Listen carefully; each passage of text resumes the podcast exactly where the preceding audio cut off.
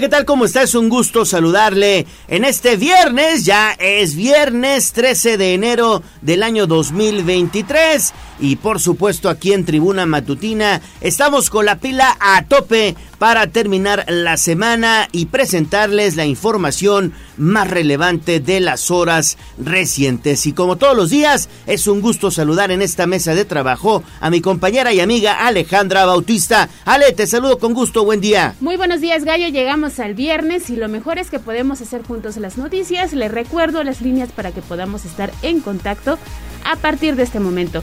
22 23 90 38 10 y 2 42 13 12. Recuerde que también estamos a través de arroba tribuna vigila en Twitter y Facebook.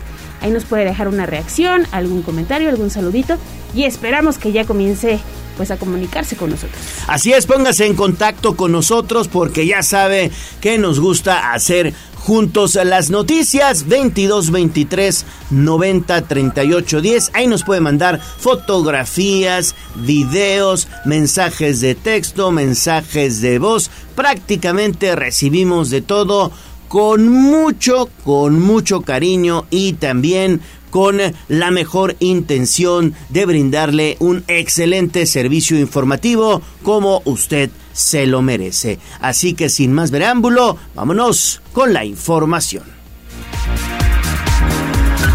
Instagram, Tribuna Noticias. Mi ciudad es la cuna de un niño dormido.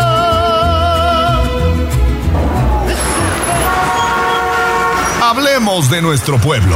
El reporte de la capital poblana. En Tribuna Matutina. Bueno, son las 6 de la mañana con 11 minutos y vamos con información del Ejecutivo Estatal. Y es que el gobernador Sergio Salomón Céspedes Peregrina continúa sus giras de trabajo por el interior del estado. Ayer estuvo en la Sierra Norte de Puebla y ahí se comprometió a continuar con el desarrollo agropecuario. ¿No es así, Pili? Te saludo con mucho gusto. Buen día. Gracias, muy buenos días. El campo, a pesar de la pandemia del COVID, de la sequía, de las heladas y de otros contratiempos climatológicos, se mantiene produciendo alimentos para dar de comer a la gente de Puebla, así como de otras entidades. Esto lo señalaron productores y los alcaldes de Libres, Tepeyahualco y Tezutlán, que recibieron la visita del gobernador del estado, Sergio Salomón Céspedes, quien realizó una gira de trabajo en esta región de la Sierra Nororiental.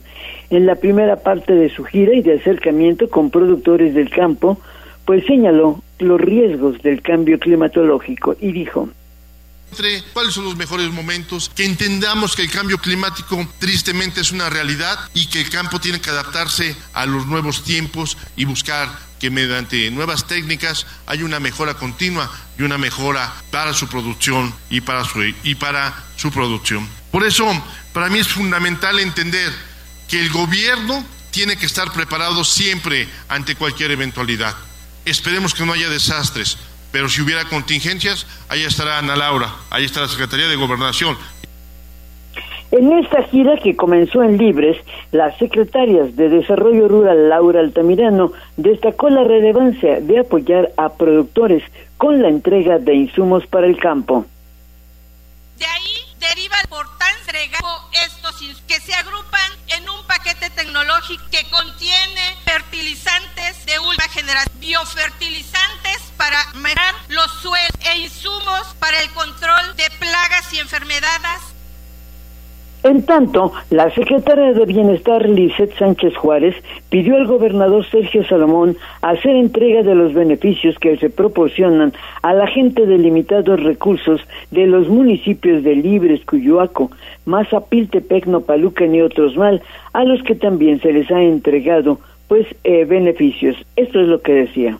Desde el 2019, fecha, hemos hecho una inversión en esta región de más de 39 millones de pesos, beneficiando a más de 32 mil familias en los municipios de Cuyuaco, Mazapiltepec de Juárez, Nopalucan, Oriental, Rafael de Lara Grajales, San José Chiapa, San Salvador el Seco, así como otros más.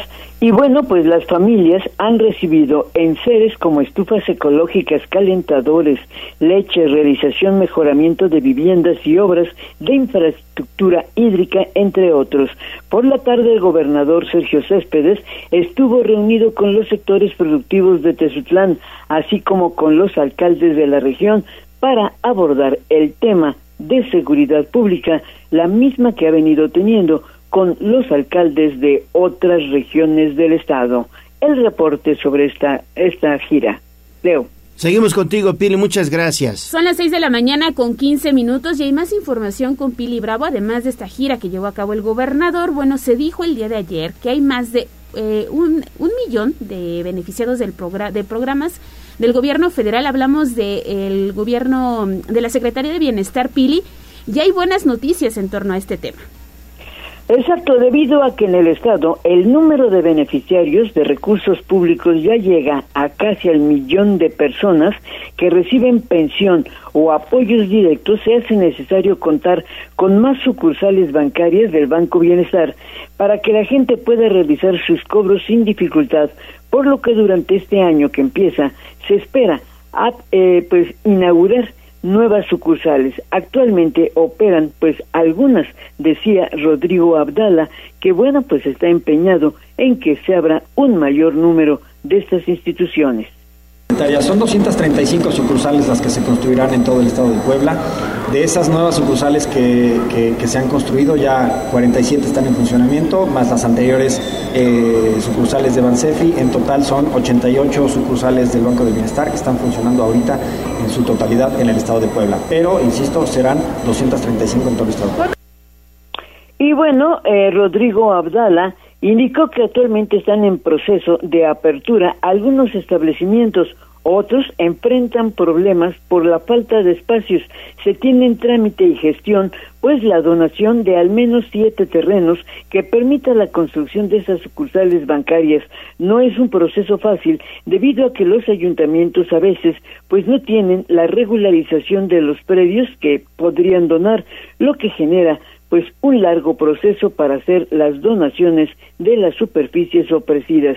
Otro problema que enfrentan es la falta de servicio de Internet y conectividad en municipios geográficamente lejanos o que por su orografía dificulta la llegada de la señal de Internet que dificulta pues esa conectividad necesaria para hacer pues los depósitos bancarios. Así que han solicitado el apoyo de la Comisión Federal de Electricidad para poder realizar pues el establecimiento de líneas que permita esa conectividad. Por eso el delegado de Bienestar Rodrigo Abdala señala que en tanto se abran estas sucursales continuarán las mesas de pago en los municipios más remotos. El reporte. Bueno, pues ahí está entonces esta información, que son buenas noticias. Son las 6 de la mañana con 18 minutos. Regresamos contigo en 30 segundos, Pili. Vamos a hacer una pausa y volvemos. Vamos a un corte comercial y regresamos en menos de lo que canta un gallo.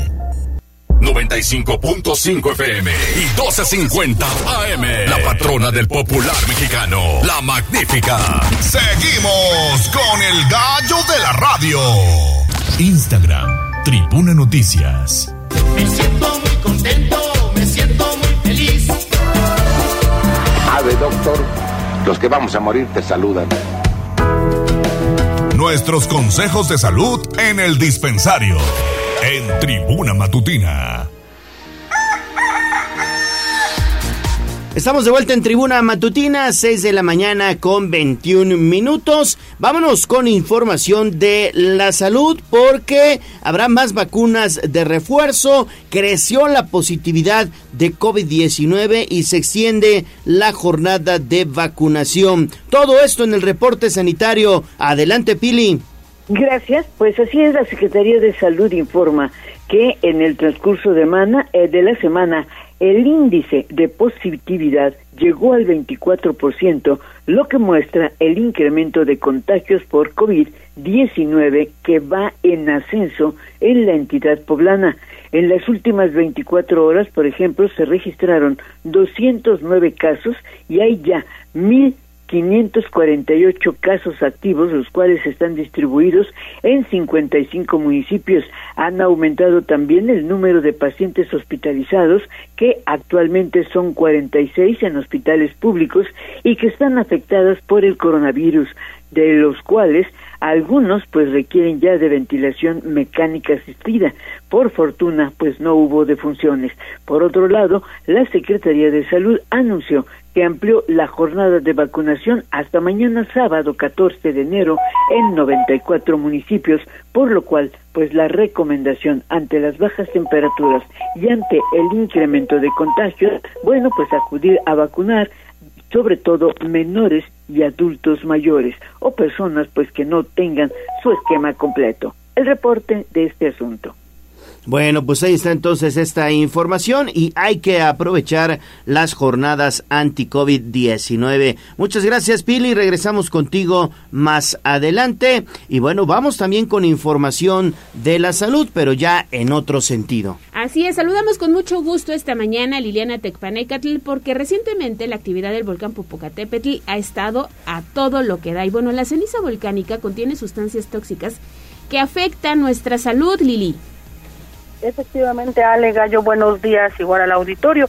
Dióxido de carbono, dióxido de azufre, ácido clorhídrico y ácido fluorhídrico son solo algunas de las sustancias tóxicas que contiene la ceniza volcánica, por lo que puede decirse que en los últimos días los poblanos han estado expuestos a una especie de lluvia ácida con consecuencias para su salud. Así lo señaló Eduardo López Villalobos, quien es doctor de la UPAEP. Él mencionó que el contacto de la ceniza del Popocatépetl con la piel provoca irritación y en pieles muy sensibles o expuestas indiscriminadamente al material volcánico llega a generar quemaduras de primer grado. En el caso de los ojos, los efectos son irritación, ardor y lagrimeo.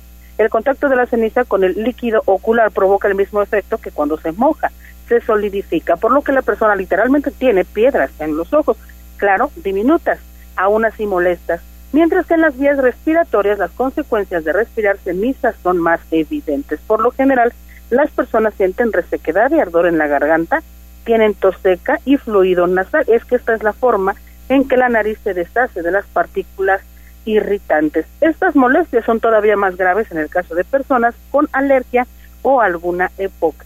El, el médico mencionó pues que es necesario mantenerse bajo resguardo en la medida de lo posible, utilizar ropa de manga larga, cubrebocas y de preferencia lentes.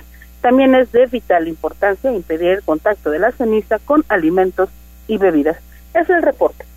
Bueno, pues ahí está. Y sabes qué, ahorita precisamente, pues está haciendo mucho viento, mucho, mucho viento. Se levanta la ceniza, se levanta el polvo y es cuando vienen las afectaciones principalmente a la garganta y a las vías respiratorias, ¿eh? Exacto, hay que cuidarnos. Hay que cuidarnos y sobre todo, pues también utilizar el cubrebocas porque eso también nos ayuda cuando, bueno, pues estamos al exterior y bueno, pues hay exceso de ceniza y de polvo. Gracias Lili. Y bueno, son las 6 de la mañana con 25 minutos. Ya le decía, Hoy es el Día Mundial de la Lucha contra la Depresión. ¿En qué consiste este padecimiento psicológico? ¿Cuáles son sus principales síntomas de la depresión? ¿Cómo evitarla? ¿Cómo prevenirla? Algunas recomendaciones nos brinda Gisela Telles. De acuerdo con información de la Organización Mundial de la Salud, la depresión es un trastorno mental que afecta a más de 300 millones de personas en el mundo, siendo adolescentes y adultos mayores los sectores más afectados tristeza, pérdida de interés o placer en las actividades diarias, aislamiento, trastornos del sueño y el apetito, falta de concentración, pensamientos suicidas y sensación de cansancio son los principales síntomas, refirió Jessica Rocío Mesa Hernández, coordinadora del Programa Nacional de Cruz Roja Mexicana de Apoyo Psicosocial Por ello, la importancia de conmemorar este 13 de enero como Día Mundial de la Lucha contra la Depresión para sensibilizar, orientar y prevenir a la población sobre esta enfermedad misma que incide significativamente en las tasas de mortalidad a nivel mundial. En entrevista, la maestra puntualizó que los casos de depresión se pueden presentar cualquier día del año. Sin embargo, durante época decembrina suele agudizarse, principalmente por la ausencia del sol, ya que el cuerpo necesita ciertas vitaminas para el óptimo funcionamiento del organismo. Además, porque el cierre del año provoca que las y los ciudadanos lleven a cabo un balance de las metas y éxito alcanzado en la escuela, el trabajo con la pareja, situaciones que, en caso de no lograr lo estimado, aumentan las posibilidades de padecer la enfermedad. La persona va a identificarse con muy pocas ganas de hacer actividades. Eh, muchas veces pensamos que solamente es me tiro en cama y ya no hago nada. Tiene que ver como eh, la apatía para ir al trabajo, el no querer comer o inclusive aumentar estas eh, cantidades de, comida diaria. Estamos hablando que los pacientes depresivos van a tener una pérdida de peso o aumento de peso de manera significativa también eh, esta sensación de sentirse abatido, de no lograr o alcanzar ningún objetivo, a pesar de que sí se estén logrando estos objetivos de manera significativa en la vida. Indicó que el evento depresivo es más notorio en el sexo femenino debido a que los hombres suelen esconder la sintomatología por miedo pena, de ahí que pidió a las y los familiares mantenerse atentos para buscar apoyo profesional y no emitir frases trilladas que pueden empeorar la situación, entre ellas, tú puedes y échale ganas. Y es que dejó en claro, no es algo que el paciente está deseando o que pueda controlar, sino que no sabe cómo salir de la situación, ya que se trata de una situación similar a encontrarse en un pozo sin fondo, porque no tiene las herramientas para salir adelante. Manifestó que es fundamental mantener un acompañamiento médico y psicológico para salir de la situación, pues después de identificar el trastorno se debe implementar el acompañamiento farmacológico correspondiente. Bueno, es, es importante eh, siempre llevar un acompañamiento eh, tanto médico como psicológico. Eh, una vez que se identifica el trastorno, hay que identificar si se requiere acompañamiento farmacológico. Eh, nosotros aquí en Cruz Roja Mexicana contamos con este acompañamiento tanto en el proceso farmacológico como en el proceso psicoterapéutico. Contamos con una gama de especialistas que van a acompañar al paciente durante este proceso. no es como yo lo voy a hacer solo, sino sí requerimos de un acompañamiento especializado. Thank you. Mes Hernández pidió a las y los ciudadanos no minimizar los problemas de las personas que refieran síntomas relacionados con la depresión, ya que se puede empeorar la situación. Por ello, también es importante mencionar que se puede solicitar ayuda en el Hospital de Cruz Roja Mexicana Ciudad de Puebla, que se ubica en Avenida 20 Oriente número 1002 de la colonia San Francisco, o a través del teléfono 2222 13 7700. Gisela Telles Guevara, Tribuna Noticias.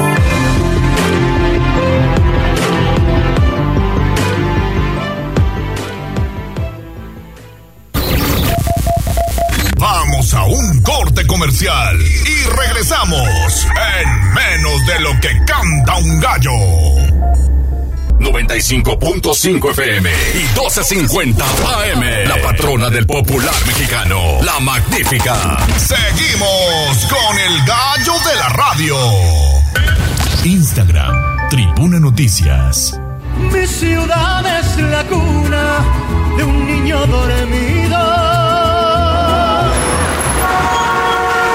Hablemos de nuestro pueblo. El reporte de la capital poblana.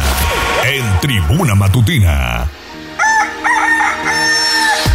6 de la mañana con 32 minutos de vuelta de nuestro corte. Estábamos escuchando a Elvis Presley, el rey del rock, y es que en horas recientes desafortunadamente se reportó la muerte de su hija, Lisa María Presley, a los 54 años de edad, muy muy joven, por afectaciones del corazón, tuvo por ahí problemas cardíacos y desafortunadamente falleció. La única hija, la única hija que tuvo el rey del rock, Elvis Presley, y que también estuvo casada con el rey del pop, con Michael Jackson tuvieron tres hijas, Luisa María Presley tuvo tres hijas que deja en esta su muerte. Bueno, seguimos con más información. Vámonos con información de la salud. Mi estimada Ale Bautista, pues parecía que no, pero hay varias solicitudes por los pases turísticos que se solicitan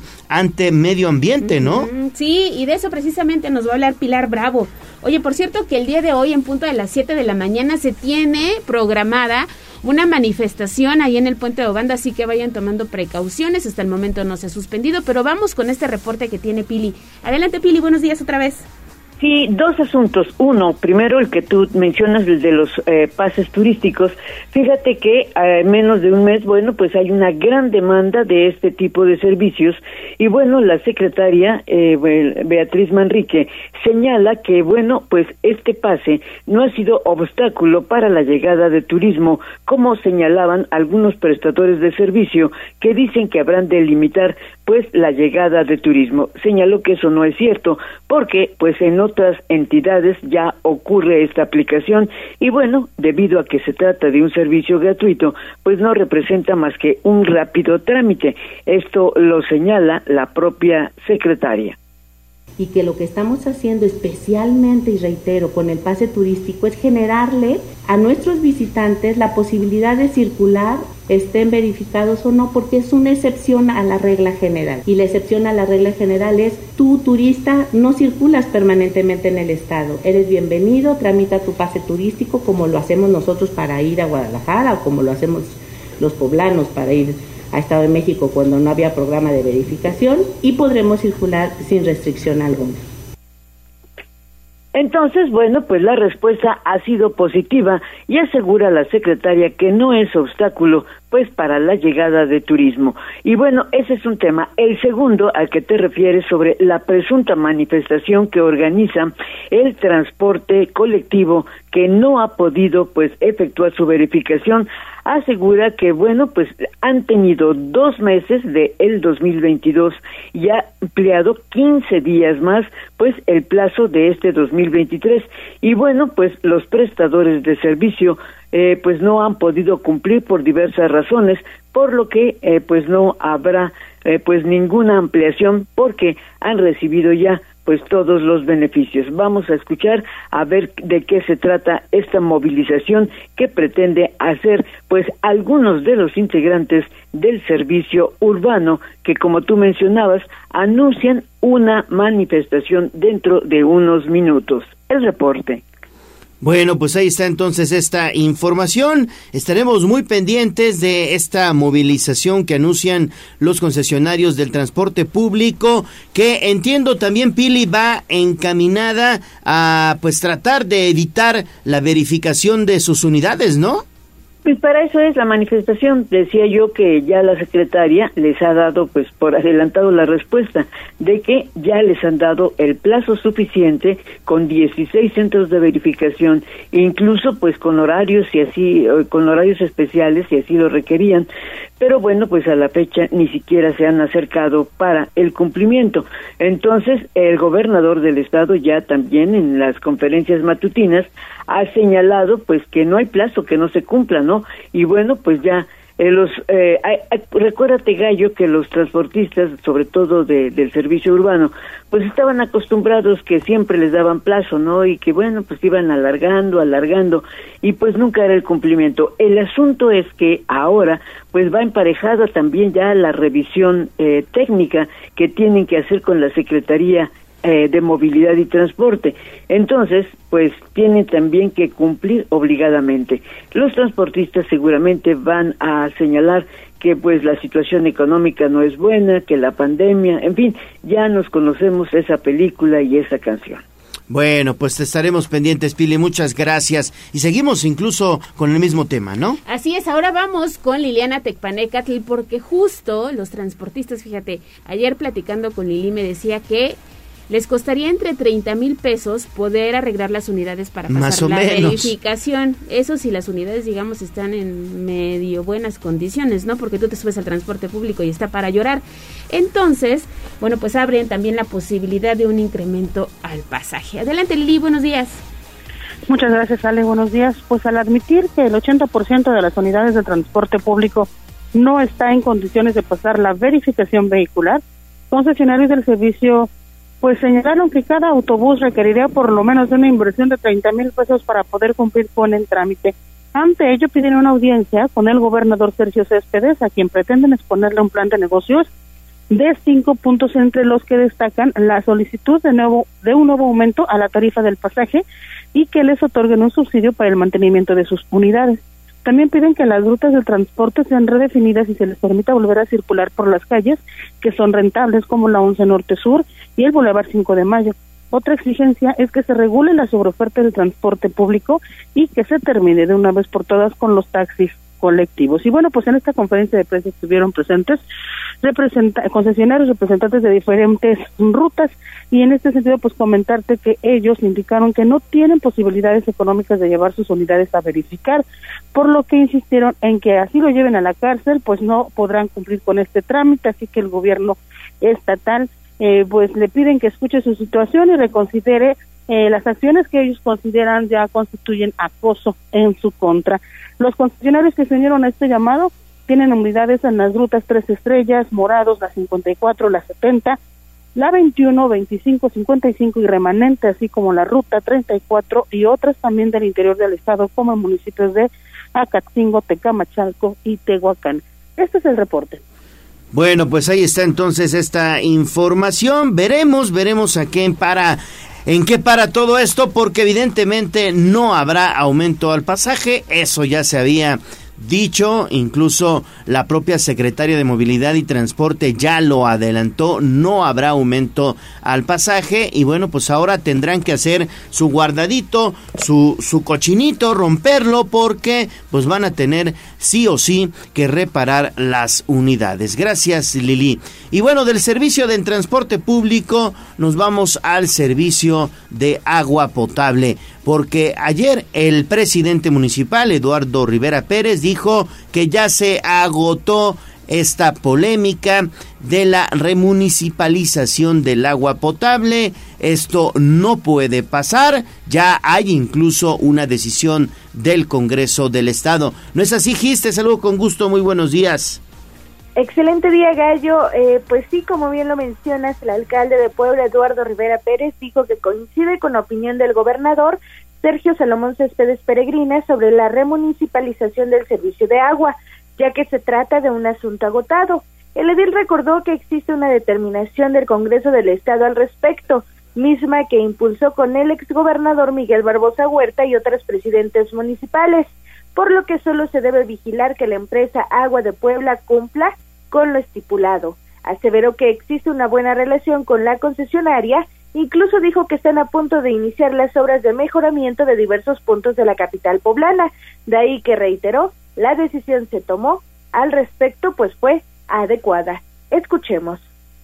También ser muy enfáticos, coincido plenamente con la opinión del gobernador. El tema del debate del agua si se remunicipaliza, si se le quita o la concesión a Aguas de Puebla, coincido plenamente con él. Es un debate que ya está agotado, que ya hay una decisión, además por parte del Congreso del Estado, una decisión que yo compartí y que impulsé además con el gobernador Barbosa y que estoy convencido que fue la mejor decisión que pudimos haber tomado el Congreso, el gobierno del Estado y el gobierno de la ciudad junto con municipios del área metropolitana. El reporte gallo. Bueno, pues ahí está entonces. Ya se agotó el debate de la remunicipalización del agua. Seguimos contigo, mi estimada Gis. Y es que el presidente municipal informó que no va a acudir a España por este nombramiento que obtuvo Puebla como pues ciudad gastronómica, un reconocimiento a nivel mundial, eh, Gisela. Y bueno, danos los detalles de esto que dio a conocer precisamente el alcalde el día de ayer. Aunque la ciudad de Puebla será nombrada oficialmente como capital iberoamericana de cultura gastronómica, Eduardo Rivera Pérez, alcalde de Puebla, anunció que no acudirá a la Feria Internacional de Turismo que se llevará a cabo en España. El edil explicó que permanecerá en la ciudad para cumplir con su agenda, sin embargo aseveró que está muy orgulloso del galardón, una vez que se podrá hacer uso y promoción a nivel mundial de la gastronomía poblana. y es que detalló, la Feria Internacional de Turismo es muy importante a nivel mundial debido a que España es una potencia en dicho rubro, de ahí que la capital poblana además contará con un espacio de promoción. Así lo decía. Por supuesto, Puebla tendrá un espacio de promoción, pero algo muy importante que hay que decir, vamos a recibir el nombramiento de capital iberoamericana de la cultura gastronómica que era un anuncio que ya habíamos nosotros dado a conocer el año pasado y esto se va a formalizar. La alcaldía de Madrid le otorgará ya este nombramiento y Puebla podrá hacer uso, promoción del mismo a nivel mundial, a nivel Iberoamérica, por supuesto por la importancia de la gastronomía que tiene nuestro municipio de Puebla. Dio conocer que la siguiente semana se llevará a cabo este evento, por lo que estará informando sobre dicho acontecimiento. El reporte. Bueno, pues ahí está mi estimada Gis, seguimos contigo porque también, pues en más información del alcalde, a ver, esto es muy bueno, sobre todo porque abona a la igualdad que eh, bueno pues aquí en Tribuna Matutina tanto hemos platicado de hombres y mujeres y ayer el alcalde Eduardo Rivera pues presentó el programa denominado Pro Igualdad. ¿En qué consiste? ¿Cuáles son los detalles, mi estimada Gis? Una vez que se mantiene el nivel plata de la certificación de la norma mexicana de igualdad laboral y no discriminación, el alcalde Eduardo Rivera Pérez anunció que desarrollaron el programa municipal para la igualdad entre mujeres y hombres Pro Igualdad 2022-2024. El edil informó que el gobierno de la ciudad mantiene el nivel plata de dicha certificación al obtener 88 puntos en la auditoría de vigilancia que realizó el órgano certificador básico en noviembre de 2022. Detalló que se ejecutó a cinco dependencias, a la Secretaría de Administración y Tecnologías de la Información, la Secretaría de Gobernación, la Gerencia del Centro Histórico, la Coordinación General de Comunicación Social y la Secretaría de Bienestar. Esto para verificar el cumplimiento de los 14 requisitos y cinco medidas de nivelación que marca la norma mexicana. Escuchemos parte de su mensaje. Uno de los sellos, amigas y amigos, que caracterizan este gobierno es su compromiso por la igualdad laboral y a la no discriminación en sus relaciones de trabajo, mismos que se ven reflejados en circulares, en manuales de procedimientos, en códigos, en reglamentos, en comités, en cursos, en plantilla de personal, pero sobre todo queremos que se vea reflejado en el ejemplo.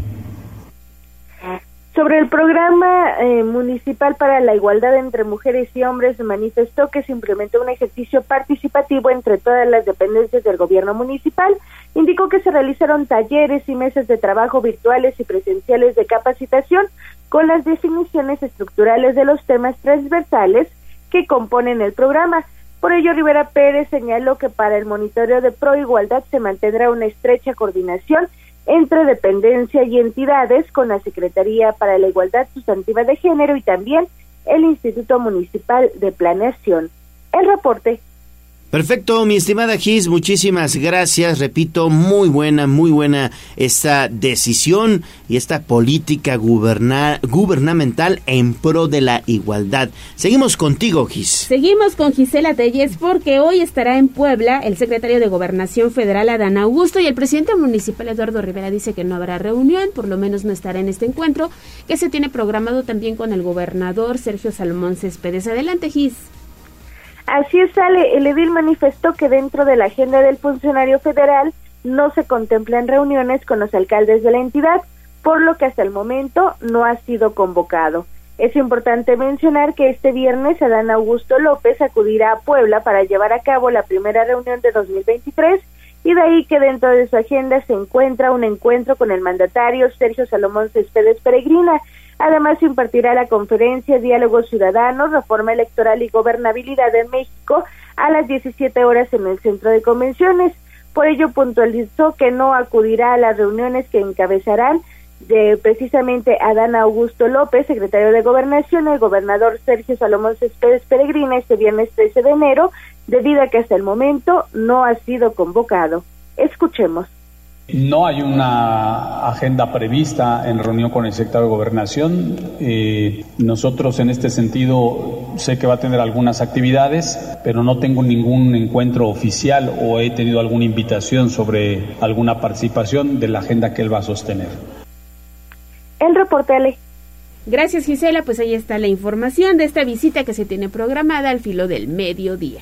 Al filo del mediodía, el secretario de Gobernación Federal, Adán Augusto López, sostendrá un encuentro con el gobernador Sergio Salomón Céspedes Peregrina y posteriormente se prevé que haya una conferencia de prensa del propio secretario de Gobernación. 6 de la mañana con 48 minutos. Vamos a hacer una pausa y regresamos con lo más importante de este espacio informativo. Por supuesto, la voz de usted, la voz de los poblanos. Volvemos.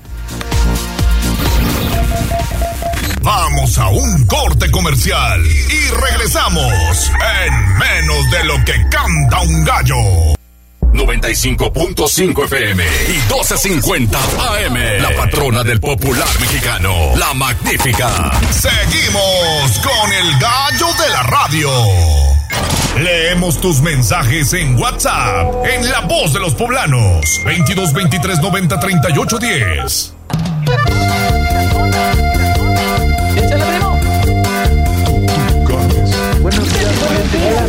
Esta es la voz de los poblanos. En Tribuna Matutina también te escuchamos.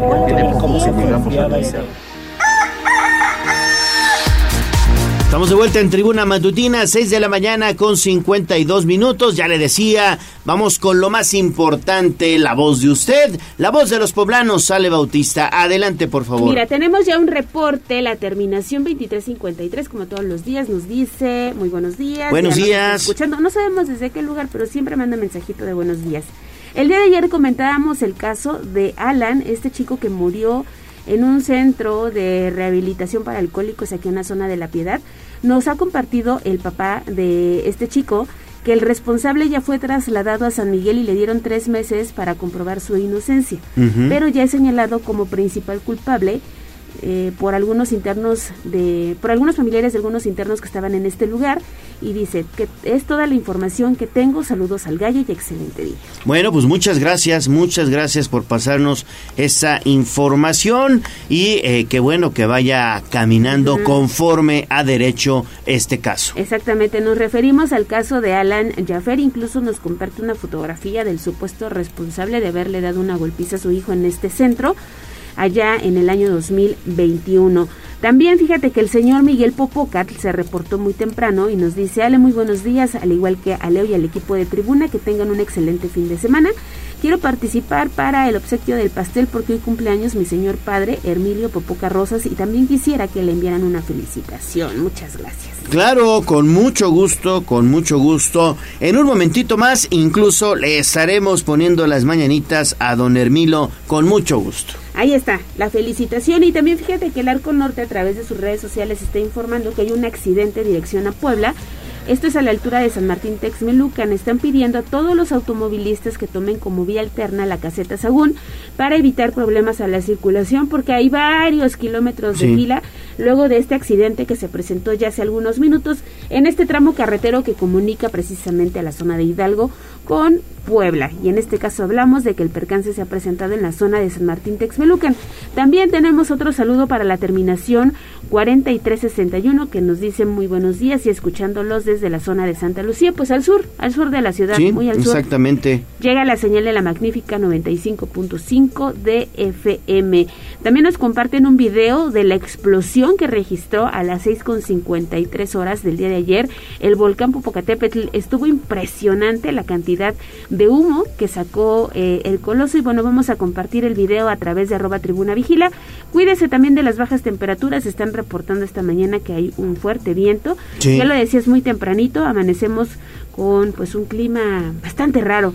Este, este viernes 13 es además del día de la depresión, fíjate que nos comparte la terminación 4191, el día del sticker. Yo no sabía que los stickers también tienen su día, pero bueno, pues ahí está. La información que nos compartieron al 22 23 90 38 10. ¿Qué tenemos en redes sociales, mi estimado Jazz Guevara? Te saludo con gusto, buen día. Buenos días a todos, también Victoriano González. Saludos, Victoriano. Se reporta como todos los días en Twitter, Claro, siempre. en Facebook y en WhatsApp. Sí. Dice muy buenos días, también tenemos saludos igual para el señor Miguel Ángel Popoca que nos deja la reacción a través eh, de Facebook. Gracias, don Miguel. Pasando a los reportes eh, ciudadanos, el día de ayer por la mañana teníamos a través de Twitter este reporte sobre, bueno, varios, dos perritos, si no estoy mal, dos perritos abandonados y en mal estado sobre la azotea de una casa ubicada sobre el Boulevard Forjadores de Puebla. Eh, a la altura de la caseta de seguridad de la Junta Auxiliar Ignacio Romero Vargas pedimos el apoyo a eh, la Secretaría del Medio Ambiente a través de la Dirección de Protección Animal. Se bueno lo atendieron ayer eh, por la mañana. Nos comentan que eh, personal de esta dirección acudió al lugar.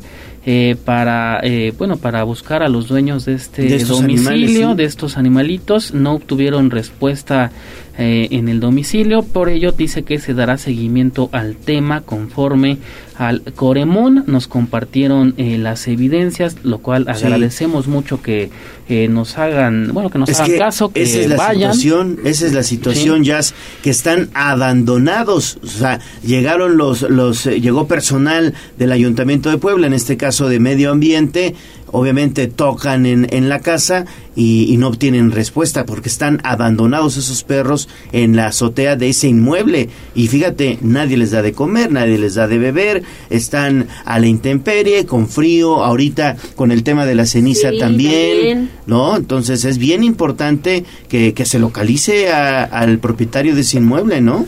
pues sí y que no estén bueno que los perritos estén en un hogar Claro. que les puedan cuidar de buena manera. Estaremos al pendiente de lo que nos informe también esta Dirección de Protección Animal. Ya en otros eh, temas, también fíjate que nos eh, pasan el reporte a través eh, de Twitter que personal de Protección Civil Municipal y también bomberos estatales atienden un incendio de pastizal en la prolongación de la 14 Sur y la lateral del periférico ecológico. Mucha precaución en la zona. También Carlos Sánchez nos pregunta que si de casualidad sabemos el precio eh, de la gasolina en Puebla. Y claro que sí, también lo manejamos todos los días, el precio promedio, Promedio. ojo, promedio de la gasolina y el diésel para este viernes 13 de enero en Puebla, la Magna en 21.32, la Premium 23.31 y el diésel en 23.09. Sí, yo estoy cargando Magna en 20 pesos con 80 centavos. Uy, está cara. Al sur Cara. está en 19 con 90. En 19 con 90, fíjate. Sí, sí. 14 sur por, por San Isidro, Granja San Isidro. Oye, muy buen precio, muy Sí. buen precio. Sí, pero si, o sea, si llegas allá a cargar desde la zona en donde Sí, ya, me, No ya me gasté, ya, ya no ahorré tanto. Y también ya en otros temas también, eh, fíjate que nos preguntan si es que este viernes habrá boletitos para el Puebla contra Querétaro de esta noche y sí, sí va a haber boletitos. Saludos también para todos aquellos que están participando a través de Twitter, que son varios, como José Fernando Moreno, Eric Jesús Fernández, Carla Paredes, Rafa Hernández, eh, Valentín Díaz y también Germán Andrés, varios que están participando. Atentos a la sección de deportes. Bueno, pues ahí está, con mucho gusto, con mucho gusto, todo este torneo clausura 2023. También le estaremos obsequiando boletos para los Juegos del Puebla de la Franja. Y mira, entraron otros mensajes. Terminación 1240 dice que pues lo que cuesta la verificación no está bien. No, no, no, sí 100% está respecto caro, ¿eh? a lo que costaba en otras administraciones y también la terminación 7747 dicen, no me parece que quieran subir el pasaje, pero tampoco me parece la verificación porque sangra los bolsillos de los ciudadanos. Pues Es que, está a ver, comentario.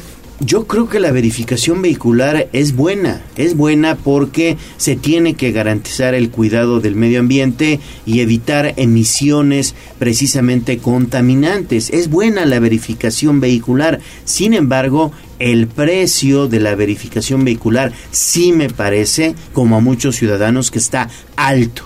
Está alto, pareciera como si quisieran recuperar todo lo que perdieron en estos meses que no hubo verificación vehicular. Yo creo que está bien que se verifiquen las unidades, claro, pero con calma, con calma, porque sí, el precio está alto. Y en unos momentos donde pues hay que pagar todo, ya decíamos, hay que pagar control vehicular, algunos tienen que pagar placas, otros más la verificación vehicular, el predial, agua potable, viene el tema en febrero ya de las reinscripciones, o sea, vienen gastos fuertes y todavía hay que pagar más de 600 pesos de verificación vehicular. Sí, pero ¿cuántos años no tuvimos verificación en Puebla? Ese también es otro tema, ¿no? Ahora hay vehículos que parecen chimenea, usted va por algunas calles importantes y el humo negro que despiden, además de dañar el medio ambiente, daña también nuestra salud. Ese es un tema complicado en estos momentos en donde la economía también es difícil, pero ni modo, así nos tocó. Así, y hay que cumplir. no hay de otra. Siete de la mañana con un minuto, vamos a escuchar el pronóstico del clima. El Frente Frío número 23 se encuentra causando estragos en la mayor parte del estado. Durante esta mañana en la ciudad se estarán registrando una temperatura mínima de 7 grados, con sensación térmica de 5 y teniendo una máxima de 21 grados alrededor de las 15 horas. Debido a la masa de aire frío proveniente del norte del continente, la mayor parte del día se podrán observar nubes, así como vientos de entre 15 y 20 kilómetros por hora. En las zonas altas montañosas del estado, en la Sierra Norte, la zona nororiental y el Valle de Cerdán, el mercurio bajará hasta un grado centígrado y una máxima de apenas 18 con altas probabilidades de lluvia. Para Tribuna Noticia, David Becerra. Vamos a un corte comercial y regresamos en menos de lo que canta un gallo. 95.5 FM y 12.50 AM. La patrona del popular mexicano, la magnífica. Seguimos con el gallo de la radio. Leemos tus mensajes en WhatsApp, en La Voz de los Poblanos. 22 23 90 38 10.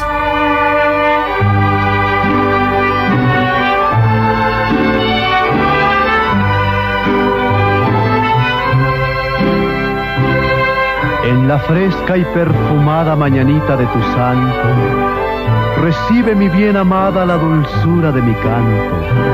Encontrarás en tu reja un fresco ramo de flores que mi corazón te deja, chinita de mis amores.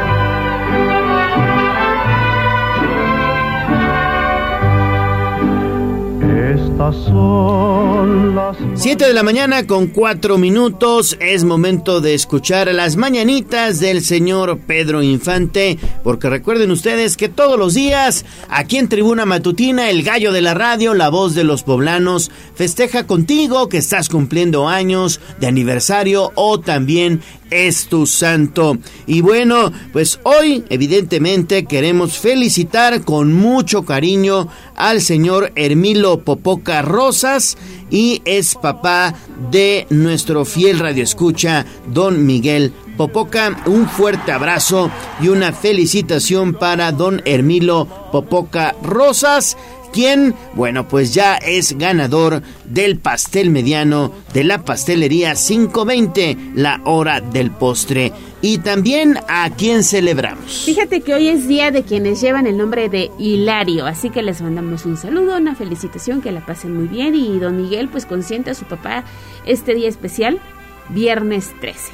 Pues sí, porque recuerden ustedes que son cinco sucursales en Puebla y dos en Tlaxcala. Pastelería 520 le obsequia un pastel mediano para que celebre su santo o cumpleaños. Pastelería 520 es la tradición de una nueva generación y puede encontrarlos en 520.mx. Muchas felicidades de los llanos de Tepic. Si no estás enamorada, enamorate de mí. Despierta, mi bien, despierta, mira que ya amaneció. Sitio web, tribunanoticias.mx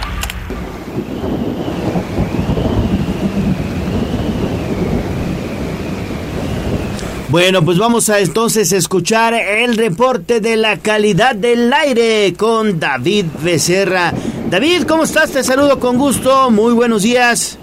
Muy buenos días, Gallo. Te saludo igual con mucho gusto, pues como moderado se ha etiquetado la calidad del aire en el reporte otorgado por los monitores ubicados a lo largo de la mancha urbana con un puntaje de 70 y al corte de las 6 de la mañana es como se encuentra el ambiente en la ciudad. Debido a los vientos que se están generando precisamente sobre la ciudad uh, por el Frente Frío número 23, podría mejorar este puntaje durante pues el día gallo, pero se recomienda utilizar cubrebocas en el exterior para los grupos vulnerables y evitar el ingreso de aire exterior precisamente a los hogares. Así, la calidad del aire, pues precisamente en la ciudad gallo. Bueno, gracias David por este reporte, pero nos quedamos contigo porque tienes también información de la actividad del volcán Popocatépetl. Así es, Ali, y es que en las últimas 24 horas, mediante los sistemas de monitoreo del volcán, se detectaron 121 exhalaciones acompañadas de vapor de agua, gases volcánicos y ceniza, así como dos explosiones moderadas eh, ayer a las 7 con 8 de la mañana y a las 8 con 59 de la mañana, esto mientras estaba el noticiero así como una explosión menor a las 5.18 también de la mañana. Además se contabilizaron 151 minutos de, de, tremor y pues al momento de este reporte Gallo ya le pues se presenta igual una emisión constante de, de ceniza que bueno ya hemos visto cómo ha afectado precisamente a la ciudad. Se espera, como ya les comentaba, que mejore conforme los vientos que se han estado presentando durante estos estas horas y estos días. Gallo, hale la información.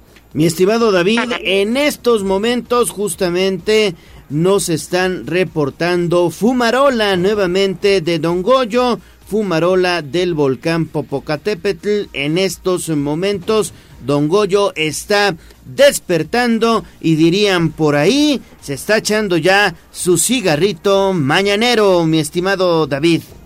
Sí, justamente Gallo, y es que la ceniza que emana, bueno, por... Eh información de protección civil nos estaban comentando que llegaría incluso hasta la zona de Amozoc debido a los vientos que estaban. Sin embargo, desde anoche, con los vientos que comenzaron, bueno, ha cambiado y por eso se esperaría que a lo mejor ya no esté cayendo sobre la ciudad. Eh, veremos cómo va cómo va evolucionando este este clima y pues estas condiciones de la ceniza. No, la situación también, mi estimado David, es que hace mucho viento en estos momentos y esa ceniza, bueno, pues anda por el medio ambiente y puede afectarnos también tanto a nuestros ojos como a las vías respiratorias, ¿no? Ya lo comentaba Lili en esta nota que nos presentó hace algunos minutos y que está disponible para que usted la pueda consultar en arroba noticias tribuna. Gracias, David. Seguimos pendientes, Gallo. Bueno, 7, 9 de la mañana, vámonos con información de los municipios. Instagram, Tribuna Noticias. Poderoso caballero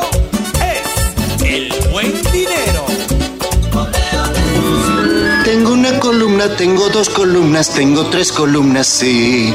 Parecen unas torres todas las monedas que yo he guardado aquí. Bien, ahorrar es el paso más importante, pero ustedes deberían aprender más sobre el dinero.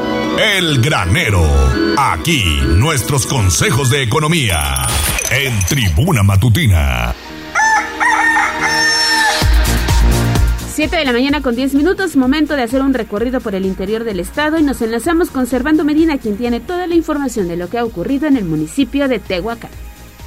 Alejandra Bautista, Leonardo Torija, ¿qué tal? Buen día, les saludo esta mañana desde Tehuacán. Déjenme comentarles que anoche un hombre joven fue ejecutado afuera de un anexo para enfermos en recuperación de alcoholismo y drogadicción, presuntamente unos masculinos armados llegaron y sin medir consecuencias dispararon en varias ocasiones, cayendo inerte una persona quien perdió la vida instantáneamente. Esto sucedió en la privada Juárez de Ajalpan, en donde paramédicos llegaron y confirmaron que ya no tenía signos vitales. Se trató de Fabián N., de 20 años de edad. Elementos de la policía acordonaron el área y buscaron a los responsables, a quienes presuntamente persiguieron y se enfrentaron en algunos puntos de la zona. Incluso extraoficialmente se manejó que hubo un enfrentamiento cerca de lo que se conoce por esta zona de la Y de Chilac, esto ya fuera de Ajalpan. Personal de la Fiscalía General del Estado inició la carpeta de investigación correspondiente y recorrió la zona también en busca de los responsables. Trascendió que el ejecutado pudo estar ligado a actividades delincuenciales y la ejecución pues fue un ajuste de cuentas. Oye, por otra parte también les comento que mediante patrullajes y vigilancia, elementos de la Policía Estatal aquí en Tehuacán detuvieron a un hombre en posición de sustancias con las características de la droga conocida como cristal. Sucedió sobre la avenida Las Palmas de la colonia Tepeyac, en donde los uniformados detectaron a un hombre que tenía una pipa con la que presuntamente se intoxicaba en la vía pública y quien corrió cuando se dio cuenta de la presencia de los policías. Los agentes dieron alcance y al hacer una revisión le encontraron 25 bolsas con aparente cristal, por lo que fue detenido. El hombre fue identificado como Matías O, de 23 años, quien fue puesto a disposición de las autoridades ministeriales. Hasta acá mi reporte y que tengan un excelente fin de semana. Excelente fin de semana también para ti, Servando. Ahí está lo más importante que ha ocurrido en Tehuacán. Bueno, y de Tehuacán nos vamos para la Sierra Norte de Puebla, para el municipio de Tlatlauquitepec, porque los prestadores de servicios turísticos de este pueblo mágico recibirán capacitación. Lili, regresamos contigo, nuevamente te saludo con gusto. Gracias, Gallo. Efectivamente, pues en Tlatlauquitepec, 60 prestadores de servicios turísticos participaron del curso Atención al Turista ofrecido por la Dirección General de Innovación y Calidad de la Secretaría Estatal del Ramo que puso en marcha en este municipio el programa anual de capacitación. Guadalupe Lozano García, quien es directora general de esta, de esta área, pues destacó que durante cuatro horas los participantes, entre quienes destacan lancheros de la presa de la Soledad, así como restauranteros y representantes de hoteles y hostales, lograron un cambio de actitud personal y laboral a través de la sensibilización y conocimiento de las características de atención al cliente. en esta ocasión es importante destacar que Tlaxcala es uno de los 10 pueblos mágicos de la entidad que en el 2022 registró un incremento constante en el nivel de ocupación hotelera al recibir más de 55.400 personas, mismos que dejaron una derrama económica superior a 38 millones 500 mil pesos. El objetivo del curso es justamente mejorar la calidad de los servicios en el sector turístico para incrementar la productividad y competitividad. La funcionaria agregó que entre los temas que se abordaron destacan la definición y características del servicio, identificación de necesidades, además de técnicas para la atención de clientes difíciles, entre otros. Lozano García finalmente indicó que la profesionalización del sector turístico es una de las principales tareas de la dependencia, ya que contribuye a incrementar el número de turistas. Este es el reporte, Gallo. Bueno, ahí está la información de lo que pasa en la Sierra Norte, pero también en estos momentos, Lili, te encuentras allí en la zona del centro escolar de Cholula, el Selma, donde hay una protesta de padres de familia. Efectivamente, Ale, bueno, fíjate que me encuentro en San Pedro Cholula, justo frente a las instalaciones del Centro Escolar Presidente Licenciado Miguel Aneoman, en donde, pues desde muy temprano, algunos padres de familia se han dado cita, cada vez se reúnen más en estas instalaciones, pues para impedir el ingreso de los chicos al plantel. Y la razón es que es la forma en que están protestando en contra de la profesora Araceli Torres, quien es la directora general de esta institución, a quien acusan de malos manejos y diversas irregularidades, no solo en los temas administrativos y pues de docencia en general, sino también en temas que tienen que ver con las finanzas. Y bueno, pues quiero comentarte que eh, está cerrada incluso eh, el perímetro que da acceso a las al, al plantel. Algunos padres de familia atravesaron sus automóviles para impedir que los coches sigan pasando. Algunos niños incluso pues todavía están afuera del plantel sin saber si se van o se quedan porque la suspensión parte de los padres. Adentro hay profesores, me ha acercado a preguntar, la directora no está o al menos no ha querido salir. Los padres de familia están solicitando que ella salga para que le puedan exponer la situación. Sin embargo, ella, pues, insisto, la gente que está dentro ha señalado que no está entre otras irregulares, pues irregularidades, perdón, indican que se ha suspendido a profesores de manera injustificada, que no hay eh, sustitutos a su vez, así que los chicos no tienen clases completas. La desincorporación de la prepa de, la, de este del Selma a la UAP, algo que se ofrecía hasta hace pues muy poco, y entre otras cosas también los malos manejos que tienen por parte de las finanzas.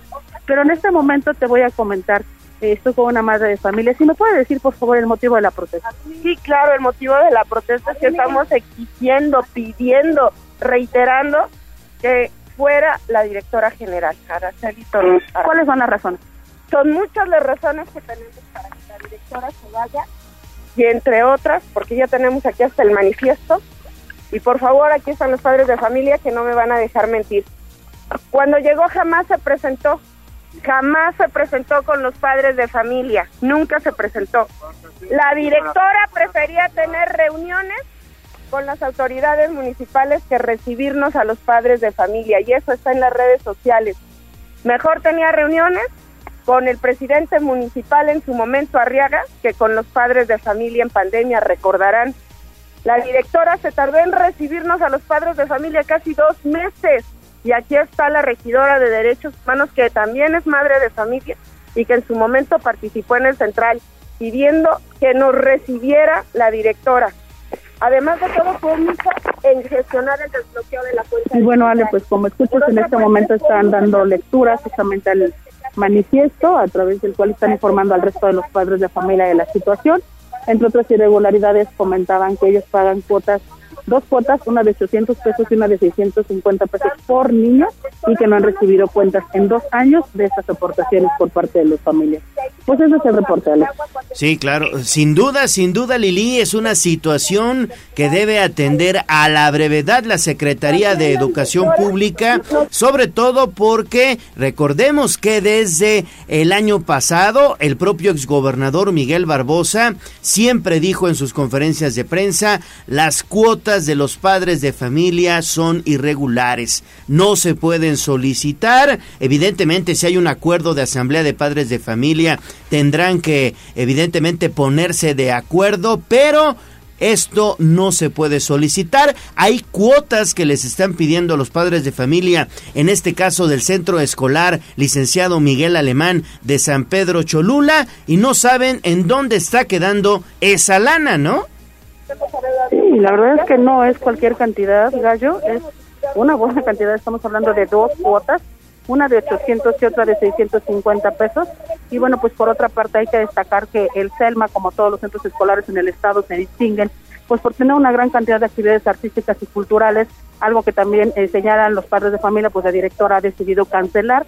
Ese fue, digamos, que la gota que derramó el, el vaso. La, eh, pues los padres están molestos justamente porque sus chicos ya no pueden tener estas actividades. Y como te señalaba, pues también hay división, algunos papás insisten en que los niños ingresen, algunos incluso sí están adentro del plantel, parte de la preparatoria ya ingresó, pero pues la mayoría se ha quedado afuera, aunque los padres han decidido estar aquí afuera, no todos se suman, hay papás que dejan a sus niños y simplemente se retiran gallos. Bueno, pues muchas gracias Lili, regresamos contigo más adelante. Todos los detalles de esta información en nuestras redes sociales, en arroba tribuna vigila, arroba noticias tribuna y también en el portal tribunanoticias.mx. Vamos a hacer una pausa y regresamos con más a Tribuna Matutina. Vamos a un corte comercial y regresamos en menos de lo que canta un gallo. 95.5 FM y 12.50 AM. La patrona del popular mexicano, la magnífica. Seguimos con el gallo de la radio. Sitio web, tribunanoticias.mx.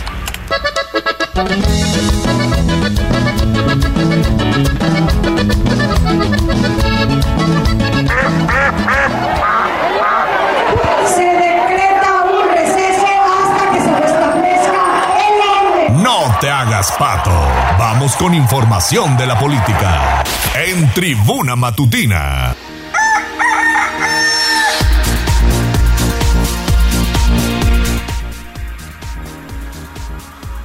Bueno, pues estamos de vuelta en Tribuna Matutina. Gracias por seguir con nosotros. Les recuerdo nuestras vías de comunicación 22 23 90 38 10. Es un gusto saludar en la línea telefónica a la diputada Nora Merino Escamilla. ¿Cómo estás, diputada? Te saludo con gusto. Muy buenos días. Muy buenos días. Qué gusto saludarlos. Eh, feliz viernes ya. Y pues aquí, como cada semana, platicando con ustedes.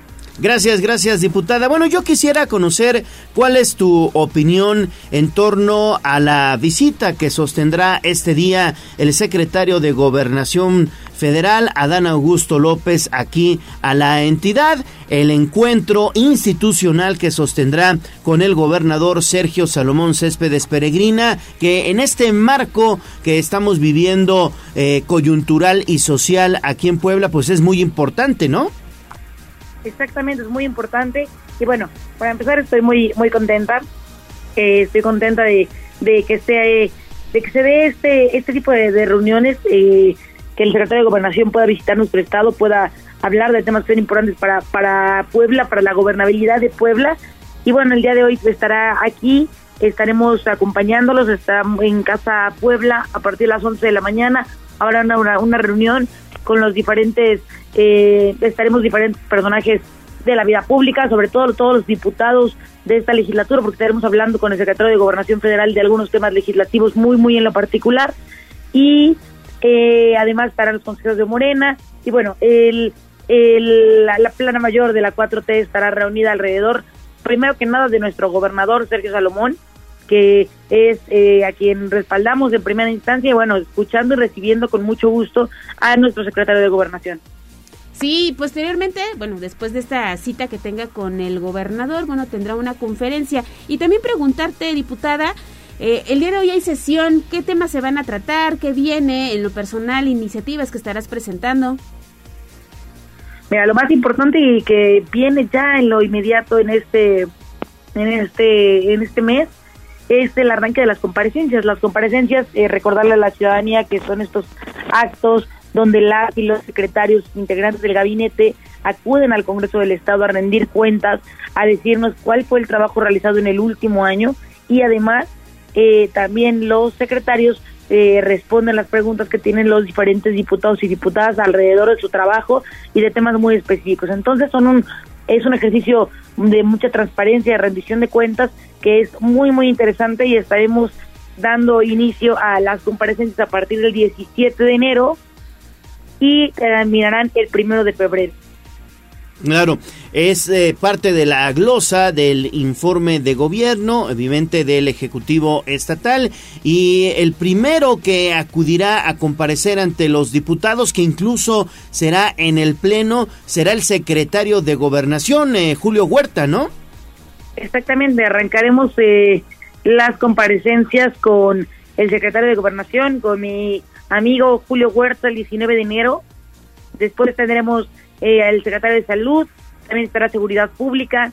Eh, el 26 de enero estará Igualdad Sustantiva, Desarrollo Rural. el 27 de enero Planeación y Finanzas y Economía. El 2 de febrero estarán eh, la Secretaría de Educación y la Secretaría de Bienestar y el 3 de febrero estaremos recibiendo a la Secretaría de Movilidad y Infraestructura. Además habrá otras comparecencias que se darán en el marco de comisiones. En el marco de las comisiones generales habrá algunas comparecencias muy particulares, como será la de turismo, que serán las que en la en el marco de la Comisión de Turismo el 20 de enero, eh, Medio Ambiente también será en comisiones el 26 de enero, Cultura en comisiones el 27 de enero y decirle a la ciudadanía que todas las y cada una de las comparecencias van a ser este, transmitidas en vivo por las diferentes plataformas del Congreso del Estado, esto con la finalidad de que de que estén pendientes, de que estén acompañando, de que estén eh, todos en el mismo en el mismo tema. Claro, perfecto, mi estimada diputada Nora Merino, ¿algo más que desees agregar? Únicamente eh, agradecer, agradecer el espacio y eh, recordarles que la participación también es fundamental para que también así la gente pueda estar atenta, podamos estar acompañando el tema de las comparecencias y que estaremos pendientes también en nuestras redes sociales arroba Nora M. Escamilla si hay algunos temas específicos que quieran saber en alguna secretaría en particular para que podamos preguntarlo en las comparecencias. Perfecto, bueno, pues ahí está la diputada local Nora Merino. un ejercicio importante, claro. ¿eh? porque hay que participar, pero incentivar esa participación con los ciudadanos. Muy bien, diputada. Gracias. Un abrazo, buen día. Buen día y excelente fin de semana. Siete de la mañana con 27 minutos. Vamos a escuchar información de la Nota Roja. Sitio web código rojo.mx y basta ya. De tu inconsciencia de esta forma tan absurda de ver a diario como echas a la basura. Mi corazón lo que te doy. Desde la barrera respeta la cinta de precaución y para bien la oreja. Comienza la nota roja en tribuna matutina. Son las 7 de la mañana con 28 minutos. Ya está listo Daniel Jacome. Y es que la Fiscalía General del Estado de Puebla ayer en conferencia de prensa dio a conocer las acciones que estará implementando para combatir el asalto al transporte en carretera. ¿No es así, Daniel? Te saludo con gusto. Buen día. ¿Qué tal, Gallo? Te saludo con gusto. Efectivamente, a través de una rueda de prensa, el fiscal general Gilberto Higuera Bernal indicó que la Fiscalía General del Estado combatirá los asaltos perpetrados en agravio del transporte de carga en carreteras de Puebla. De acuerdo con el funcionario, se dará especial atención a la carretera federal al estado de Veracruz, pues dicho delito es de alta incidencia en la vialidad referida. Asimismo, señaló que la institución de Procuración de Justicia cuenta con varias unidades de investigación en diferentes municipios por los que cruza la autopista, las cuales responderán de manera directa al fiscal de delitos de alta incidencia, Alejandro Mendoza. Finalmente, Higuera Bernal aseveró que la Fiscalía trabajará para que los transportistas que transitan por el estado de Puebla y en especial por la autopista a Veracruz cuenten con mejor seguridad y que los casos sean atendidos con diligencia y con eficacia. Gallo. Y tenemos más información contigo, Daniel, referente a Código Rojo, porque está por definirse la situación jurídica contra este conductor que lamentablemente atropelló una naranjita el fin de semana. Es correcto, Ale, ¿qué tal? Te saludo con gusto. Efectivamente, pues la situación jurídica de Cristian Higinio, probable responsable de atropellar a una mujer trabajadora del servicio de limpia del Ayuntamiento de Puebla, se resolverá el próximo sábado. De acuerdo con información proporcionada por la Fiscalía General del Estado, será el 14 de enero cuando se celebre una segunda audiencia en la que se determinará si lo vinculan a proceso o no por el delito de lesiones culposas agravadas, ya que su defensa se acogió a la duplicidad del término constitucional. Cabe recordar que el pasado 7 de enero, Flora se encontraba cortando pasto en un camellón ubicado en inmediaciones de Plaza Cristal y en ese momento Cristian Higinio quien conducía una camioneta de la marca Ford tipo Lobo de color negro, se subió a la estructura y embistió a la trabajadora, provocándole heridas en el rostro y fracturas en la zona pélvica, por lo que fue ingresada al Hospital de Traumatología y Ortopedia del IMSS. La situación que agravó los hechos fue que el conductor iba en estado de ebriedad, por lo que fue puesto a disposición de las autoridades ministeriales, mismas que continúan trabajando en el caso. Ale. Bueno, vamos a estar pendientes de qué es lo que sucede en torno a esta trabajadora del servicio de limpia, Leo. Así es, vamos a estar bien, bien pendientes de esta situación. Y a ver cómo estuvo esto, mi estimado Daniel, y es que se reportó que quemaron a dos probables ladrones en Tlaxcala. Es correcto, Gaño Nercho, realmente lamentable, pues este 10 de enero dos hombres acusados de ser ladrones fueron quemados vivos por parte de pobladores de San Francisco Mitepec comunidad perteneciente a la región tlaxcalteca de Españita. Ahora se sabe que eran vecinos de San Martín Texmelucan, municipio de Puebla. Sobre los hechos se indicó que el pasado martes a la referida localidad se trasladó Marco Antonio a bordo de su vehículo de trabajo de la marca Chevrolet tipo Aveo de color guinda, que era utilizado como taxi de plataforma. Junto con él viajaban Leonardo de 26 años de edad y Carla de 20 años, con quienes presuntamente se detuvo junto a una camioneta que transportaba láminas e intentaron robarla. Sin embargo, en ese momento fueron sorprendidos y más de 100 habitantes comenzaron a congregarse en el sitio. Las tres personas fueron golpeadas, sin embargo, a Leonardo y a Marco Antonio les rociaron gasolina, les arrojaron paja y les prendieron fuego. Dicha situación generó intensa movilización por parte de las autoridades tlaxcaltecas, quienes lograron rescatar al trío de presuntos ladrones.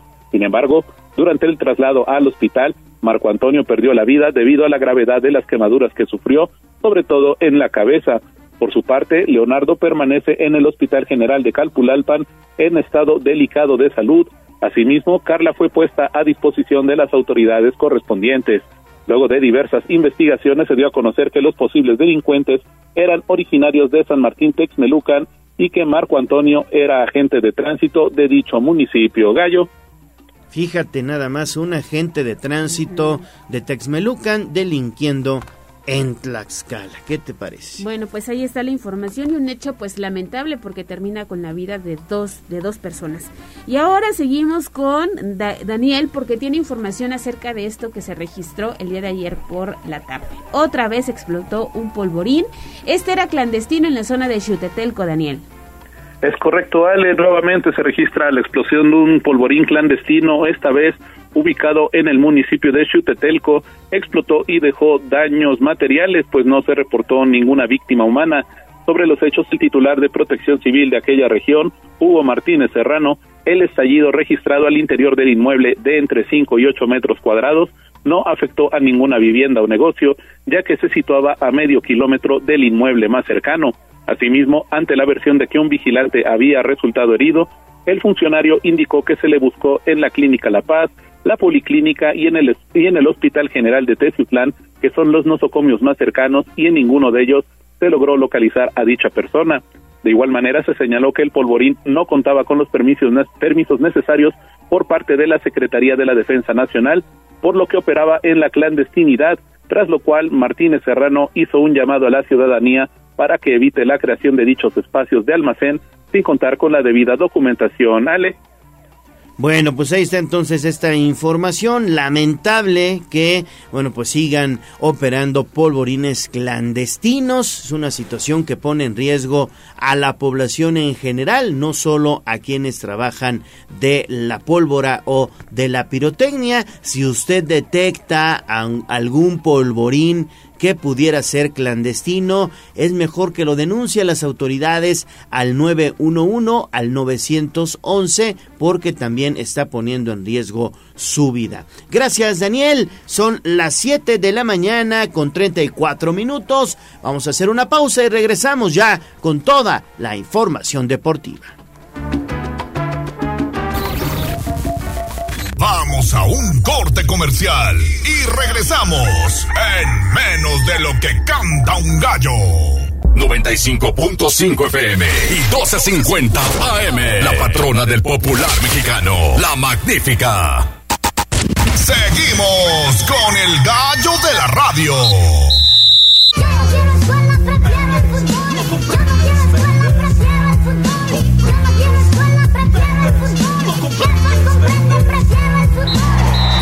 Fútbol, béisbol, box, lucha libre, automovilismo y todo el mundo del deporte con Ernesto Romero, Mario Montero y José Luis Sánchez Solá, el Chelis. Play Ball. Fútbol.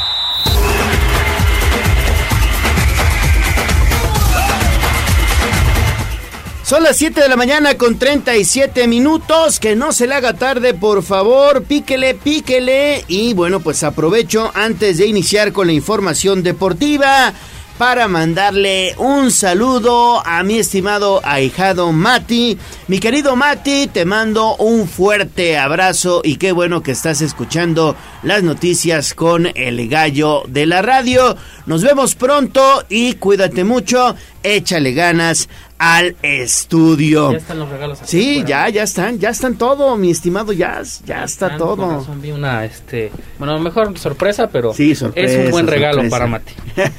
Saludos, mi querido Mati. 7:38 de la mañana. Y bueno, vamos entonces a iniciar con la información deportiva. Mi estimado Mario, ¿cómo estás? Te saludo con gusto. Muy buenos días. Buenos días, eh, Gallo, buenos días al auditorio, buenos días allá en cabina y bueno, pues hoy se presenta este Puebla. A ver, Hoy se presenta precisamente el Puebla de la Franja en su casa con su afición en el estadio Cuauhtémoc en punto de las 9 de la noche recibiendo al Querétaro. Parece que hay buen ánimo. Ayer la directiva ofreció una conferencia de medios, una convivencia también con eh, reporteros, con periodistas y mi estimado Neto parece que hay buen ánimo para enfrentar hoy por la noche al Querétaro, ¿no es así? ¿Qué tal, Gallo? Muy buenos días, buenos días a todo el auditorio. Efectivamente, el Puebla quiere dejar atrás lo sucedido el pasado lunes en su visita ante los Tuzos de Pachuca, después de que cayeron por marcador de cinco tantos a uno, y de hecho quieren dejar atrás lo que han exhibido en sus últimas tres actuaciones, tomando en cuenta lo reflejado en el torneo anterior, donde cayeron por un global de 11 tantos a dos frente a las Águilas del la América. La oportunidad en el papel parece buena cuando este viernes debuten como local ante el conjunto de los Gallos Blancos del Querétaro que acumulan pues más de una decena de partidos sin poder ganar en calidad de visitante, uno de los equipos que en los últimos torneos ha estado metido en los últimos lugares de la tabla general, pero veremos, veremos si este Puebla pues puede, puede cambiar un poco la imagen que ha mostrado por lo menos en sus últimas tres actuaciones, un partido que pues también habrá que ver cómo, cómo responde la afición después de estas tres tristes actuaciones que ha tenido el equipo camotero. Y pues importante, importante sumar, de lo contrario pues vendría la presión con el estratega Eduardo Arce. Así es, Mario, el partido de hoy es clave. Hoy hay que ganarle al Querétaro de local en el Estadio Cuauhtémoc y eh, bueno, pues ya que comiencen, digamos, a darse los resultados para este joven estratega Eduardo Arce, que ha recibido pues toda la confianza de la, de la directiva, pero también tiene que dar resultados de forma inmediata, ¿no? Y eh, hoy empieza precisamente este camino del Puebla. Ganar sí o sí porque está enfrentando un rival directo en el tema de las multas, a pesar de que el Puebla tiene un colchón muy bueno de puntos por lo que he hecho en la era Larcamón, pues sí es importante que mantenga esta dinámica por esa situación para empezar. Y luego pues ya después de varios años de calificar al día eh, como costumbre, como tradición, pues al Puebla ese debe de ser el objetivo que debe de tratarse Arce, a pesar de las bajas, a pesar de el arranque que tuvo el equipo la semana pasada, pues ese, es, ese debe ser el gran objetivo. Y si el Puebla quiere lograrlo, lo primero es precisamente sacar puntos en casa, no dejar ir puntos en casa, especialmente contra rivales como Querétaro, que ojo, no es sin ningún plan, ni viene a, a, de vacaciones, ni, ni, ni, ya hay una victoria cantada, todo lo contrario, el pueblo se va a tener que emplear al máximo para poderle sacar los puntos a un equipo que sí está muy metido en la zona de las multas. Entonces, pues eh, ese es el, debe ser el objetivo.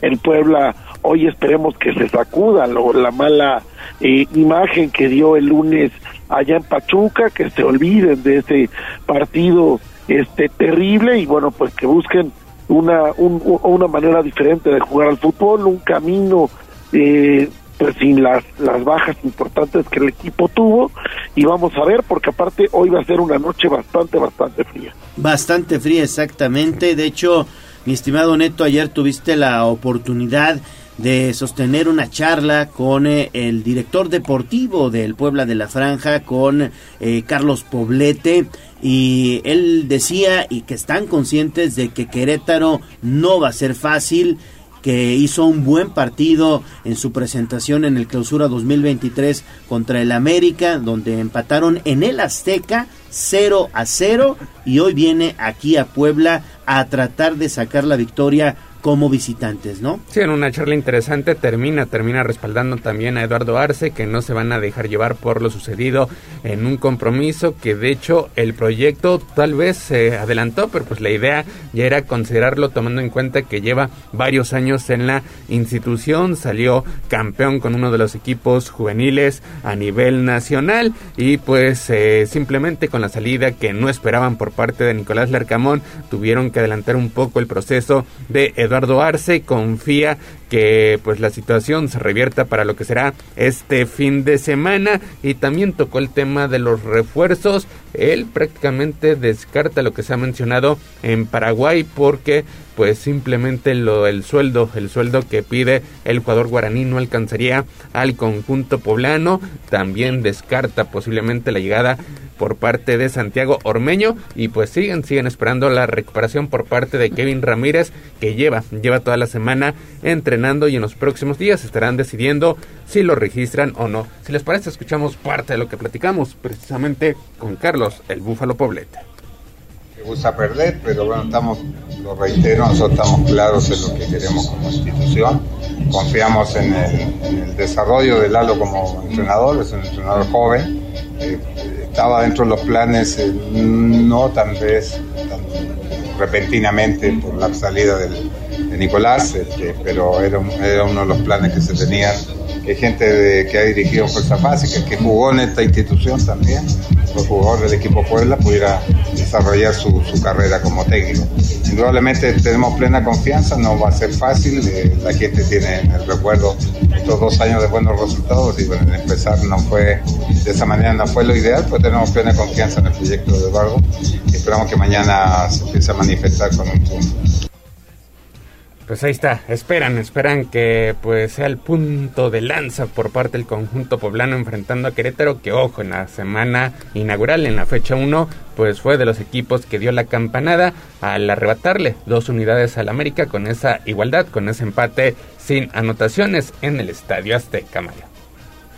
Sí, eh, pues ahí están las palabras de, del Búfalo. Híjole, situación difícil para el Puebla definitivamente, este tema de los refuerzos, salarios muy altos los que están pidiendo los jugadores, la llegada de Ormeño se antojaría muy complicada por el salario que tienen Chivas y pues a ver qué, qué decisión se toma, si se registra Ramírez o qué va a pasar. El Puebla necesita ayuda, eso queda claro. Lo que tiene no se no, no me parece que sea lo suficiente para enfrentar este torneo y pues hoy hoy el primer paso en casa vamos a ver cómo se dan las cosas Pues minuto a minuto de este compromiso a través de nuestra cuenta de Twitter, arroba tribuna deportes. Pronósticos para esta noche. ay pues ojalá eh, el pueblo saque un punto por lo menos Pues sí, yo también creo que el Puebla puede sacar el empate. Creo que puede sacar el empate por ahí 1-1 o 2-2 pudiera ser el, el empate del Puebla de la Franja ante el Querétaro y ojalá, ojalá gane el Puebla. ¿eh? Se va a quitar mucha presión Eduardo Arce y eh, ahí se verá en este encuentro si de verdad los propios jugadores, porque la directiva te puede respaldar pero los jugadores son los primeros que tienen que respaldar a el técnico. Si los jugadores se la creen y hacen un buen partido contra Querétaro, pueden ganar. Si los jugadores no lo hacen de esa manera, esto quiere decir que no estarían contentos con la llegada del joven estratega, este estimado Neto. Ya está, pronóstico. Me parece que Querétaro rompe la rama, la racha. Querétaro se lleva los tres puntos esta noche. Pues me quedo, me quedo con empate. Triste, triste de estar hablando de esta situación cuando a lo mejor en torneos anteriores, sin menospreciar, repito, el conjunto de Querétaro, pero si era un partido, pues para que Puebla tuviera seguro los tres puntos, sobre todo por el estilo de juego que manejaban con Nicolás Lercamón, pero me parece que queda también en empate a una anotación. Anotación son 16 partidos consecutivos entre estos equipos donde por lo menos hay alguna diana, así que esperemos que esta noche que se antoja, se antoja bastante fría, pues por lo menos en el terreno de juego los jugadores brinden un digno espectáculo, partido que pues como ya es tradición aquí en Angelópolis irá por televisión restringida, pero el minuto a minuto lo pueden seguir a través de nuestra cuenta de Twitter, arroba Tribuna Deportes. Y ya para terminar los temas del Puebla, ayer por la tarde noche, a través de un comunicado, el Club Puebla, pues terminó negando de forma categórica su relación con el presunto reclutador de futbolistas Javier Alexander N., acusado por los delitos de abuso sexual, violencia y violación equiparada. El hoy imputado aparentemente se presentaba a los entrenamientos del equipo sub-14 de la franja con menores de edad a quienes había captado para ser probados en las fuerzas básicas y aunque la fiscalía no explicó la relación entre el acusado y el equipo durante la rueda de prensa, pues varios medios empezaron a especular. Entonces el Puebla salió a desmentir tal información. Pues sí, qué bueno que lo haga de esa manera porque la Fiscalía General del Estado de Puebla está dando especial seguimiento a este caso. Incluso hubo una un cateo, un dispositivo importante allá en este inmueble de la colonia Concepción La Cruz en inmediaciones del municipio de San Andrés Cholula, donde encontraron arma, un arma de fuego, un revólver con cartuchos útiles y también por ahí detectaron un vehículo con logotipos piratas o apócrifos de la UNICEF. Esta persona que se dedicaba aparentemente a reclutar eh, deportistas o jovencitos que eh, pues querían digamos una oportunidad eh, en el máximo circuito o en el fútbol profesional. Y ayer pues el Puebla de la Franja lo hace muy bien con este comunicado, sale al paso de eh, algunas suposiciones que se estaban dando y eh, emite esta información oficial en donde se deslindan completamente de esta persona, ¿no? Sí, hay que destacar que la sub-14 es actualmente dirigida por Luis Miguel Noriega y ellos por lo menos dos veces al año, cada semestre, pues hacen públicas las visorías en campos eh, abiertos para que pues también asistan los padres de familia. Ahí Luis Miguel Noriega junto con su cuerpo técnico pues van, van seleccionando este, a los jugadores para incorporarse al equipo sub-14 del Club Puebla. Así que pues de entrada parece, parece que la relación con este pues, ¿cómo llamarlo? Con este personaje. Eh, de pues, nombre Javier Rodríguez, ¿no? De Javier, ajá, Alexander N, Javier que está Alexander. acusado por delitos, delitos bastante graves, pues simplemente no existe relación alguna, a pesar de que pues algunos medios a nivel nacional pues señalaban esta situación. Pues sí, afortunadamente no hay relación con el Puebla. ¿Qué más tenemos? 7 de la mañana con 49 minutos, hasta aquí la información del Club Puebla.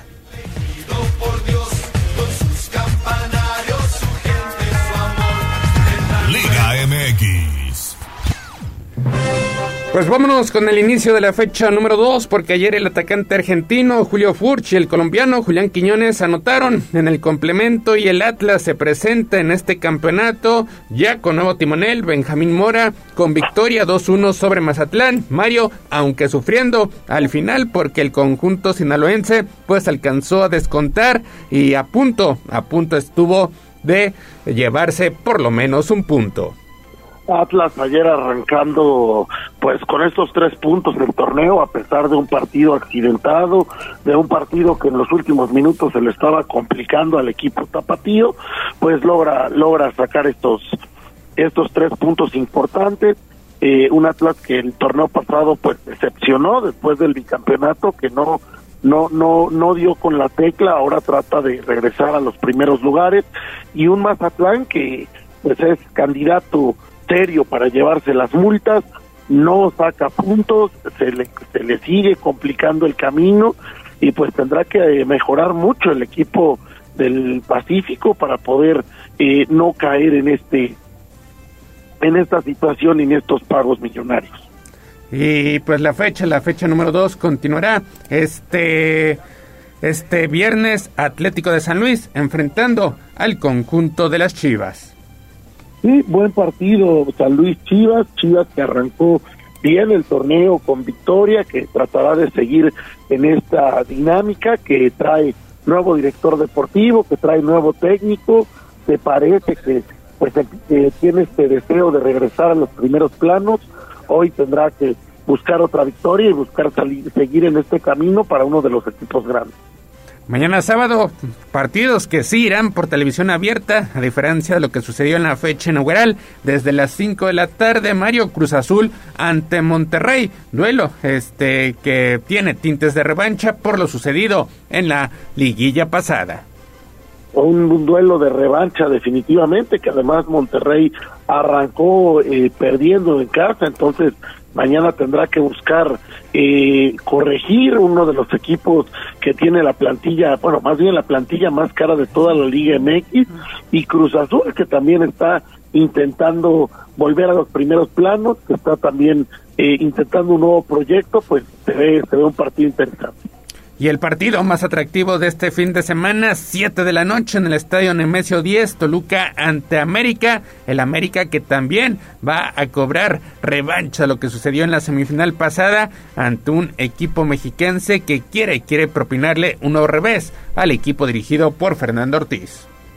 Sí, este serio Toluca, que es un equipo muy fuerte, va a tratar de eh, enfrentar a un América que empezó también con una con un empate que dejó mal sabor de boca a la afición azul crema, que también es un equipo que se reforzó de manera importante y que quiere eh, volver al, al camino de los campeonatos, que el torneo pasado pues lamentablemente se llevó un batacazo durísimo contra eh, este mismo Toluca, pues mañana tendrá la oportunidad de buscar revancha.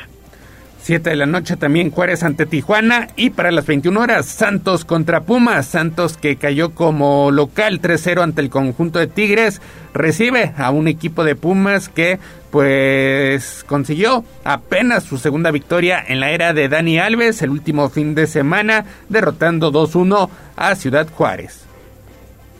Y otro partido de tema de multas y Pumas que tendrá que eh, seguir este, buscar seguir este buena buen arranque, con, empezó con victoria, este, pues, la era Dani Alves efectivamente, vamos a ver cómo se le dan las cosas Pumas.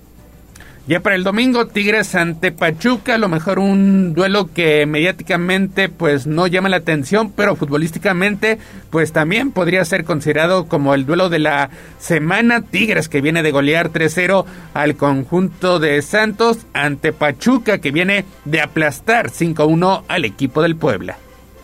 dos de los planteles más sólidos del fútbol mexicano. Es un partidazo. Es eh, para mí el partido de la jornada, el campeón Pachuca que visitará a estos Tigres que también que vienen por revancha, que también se reforzaron, que también traen una plantilla muy importante y que quieren volver a los primeros planos. Y finalmente, el lunes veremos el estreno de Nicolás Larcamón con el conjunto de León. Ojo Res- con ese, ojo con ese juego. Ojo. Enfrentando, enfrentando a Necaxa de Andrés Ligini, dos técnicos, el caso del Arcamón que brilló con el Puebla, Ligini lo hizo con el conjunto de Pumas, ahora los vemos dirigiendo otros planteles, buen partido el próximo lunes para concluir la fecha número 2.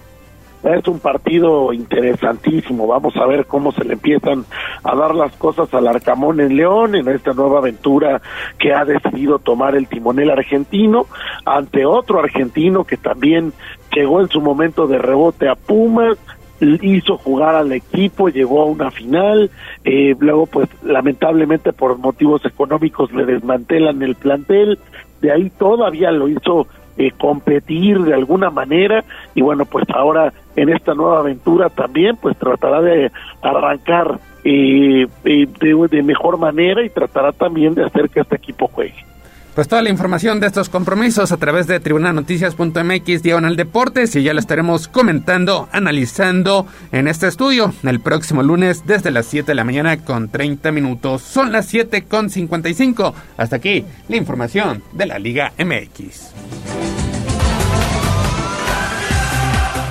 Vámonos con el fútbol internacional porque ayer el guardameta del conjunto del Barcelona atajó dos penales y Pedri convirtió el decisivo para que el conjunto catalán se impusiera 4-2 en la tanda frente al Betis, con lo cual pues reservó un pasaje para la final de la Supercopa de España y el próximo domingo Mario se verá las caras ante el Real Madrid en el primer clásico de este 2023. Tendremos finalmente clásico en Arabia Saudita el domingo en este torneo, en este este certamen de la famosa Supercopa que se ha convertido no en otra cosa más que en un pretexto para buscar un clásico muy muy temprano arrancando el año. El Barcelona ayer se complica además ante el Betis, llega a tiempos extras, empieza ganando en los tiempos extras, luego de ahí serias desatenciones defensivas le cuestan caras y en la tanda de penales se pone el traje de héroe el portero alemán Marc-André Ter Stegen que termina atajando dos penales y que con ello pues le da el pase al club catalán para esta final del domingo donde enfrentará al Real Madrid, donde tendremos un clásico, donde tendremos un clásico que a lo mejor no pesa como los de liga, como los de copa en tu momento, pero pues es clásico, es clásico y los dos equipos van a salir a tratar de ganar, entonces pues tendremos el primer gran banquete futbolístico de 2023 este domingo. Por cierto, el Betis terminó jugando los últimos minutos del tiempo extra con 10 elementos. El mexicano Andrés Guardado se llevó la segunda tarjeta amarilla y por ende la tarjeta roja después de una dura falta. Por otra parte, Cristiano Ronaldo Mario brilló por su ausencia en la lista de 14 candidatos para el premio de la FIFA al mejor futbolista del año, en la cual sí aparecen Lionel Messi y Kylian Mbappé. A ver, es que ni siquiera hay nada que pensar en esta lista, ni, ni na- ni nada que buscarle. Ese premio ya tiene nombre y apellido Messi. y Lionel Sí, Messi, como campeón del mundo, como eh, levantando esta copa que le hacía falta, que era lo único que le hacía falta a su gran carrera, pues ni siquiera no importa quién nombre, no importa quién aparezca, no importa de quién se hable, Lionel Messi va a ser sin duda alguna el que levante el galardón. Y bueno, pues el caso de Cristiano Ronaldo, hombre, pues después de un año terrible en Inglaterra, donde salió por la puerta de atrás del Manchester United, después de un mundial discreto donde pues terminó siendo la manzana de la discordia de su selección, peleándose con su técnico y con sus compañeros, y después de esta millonaria, pero pues eh, poco poco fructífera en, en cuestión futbolística llegada a Arabia Saudita, pues no no hay mucho que hablar de Cristiano Ronaldo, esto es de Messi.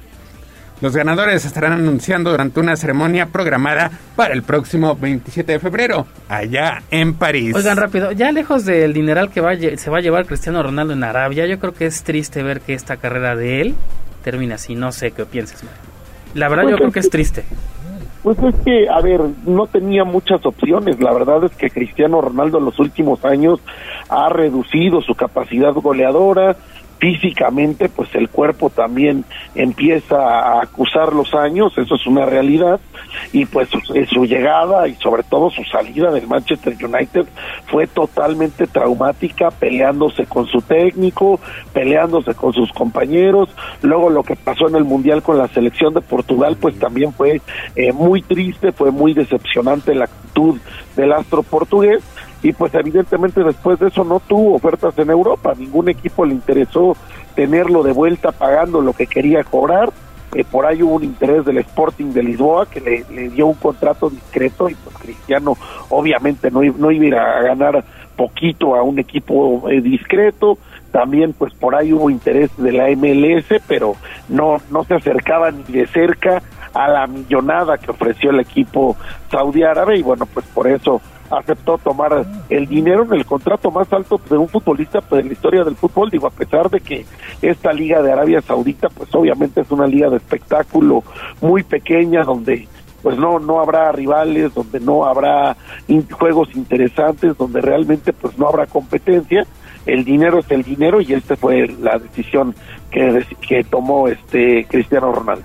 Y yo creo que también ya pensando en el, en el retiro, ¿no? Ya Cristiano ya está preparando, digamos, su, su camita de billetes para retirarse y, eh, bueno, pues él lo sabe, ¿no? Qué mejor hacerlo Tiene en la un, e- vida resuelta, en un qué padre, equipo, ¿no? sí, en un equipo donde le va a pagar millones y millones de, de euros y eh, pues próximamente ya él estará anunciando su, su retiro porque bueno ya estará lista la camita de billetes aparte de los negocios que de por sí que de por sí ya tiene Cristiano no tiene la vida resuelta él eh, su familia y sus hijos y otras tres cuatro generaciones pero sin problema eh Sí, y se menciona No, y que el- aparte, en un país donde no se cobran impuestos, que eso también es muy importante, el dinero es íntegro, seguramente también por eso tomó esa decisión.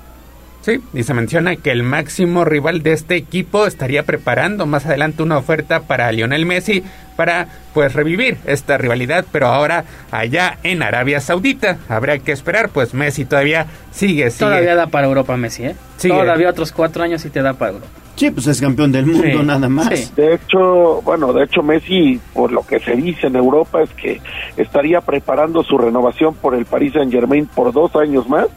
Ese sería su plan. Y luego pues sería también un desembarco millonario en la MLS que ya lo está esperando el equipo de, Miami, propiedad de David Beckham, entre otros, estaría convirtiéndolo en el jugador mejor pagado de la historia de la MLS. Pues 8 de la mañana con 2 minutos, se nos queda en el tintero, más adelante platicaremos el tema de Pericos, también de la NFL, los playoffs de este fin de semana y preguntaban Gallo si va a haber boletos para este fin de, para este viernes, mejor dicho, entre Puebla y Querétaro. Pues tú tienes, tú, Tú tienes sabes, la, la, la palabra, sabes. mi estimado Neto. Tú, tú, oh, ahora sí que tú eres el poderoso de los los boletos. manejas. 10 pases, 10 pases dobles. 10 pases. O sea, vienes con la cartera abierta, ¿eh? 10 pases dobles, ya se estuvieron inscribiendo. Muchas gracias a todos los que han participado en nuestra dinámica de Twitter desde ayer. Eh, todavía tienen 40 minutos aproximadamente antes de las 9 de la mañana. Pues estaremos haciendo pues esta dinámica para ganarse sus boletos, su pase doble y también haremos una explicación de qué es lo que deben hacer porque pues ya es obligatorio el Fan ID.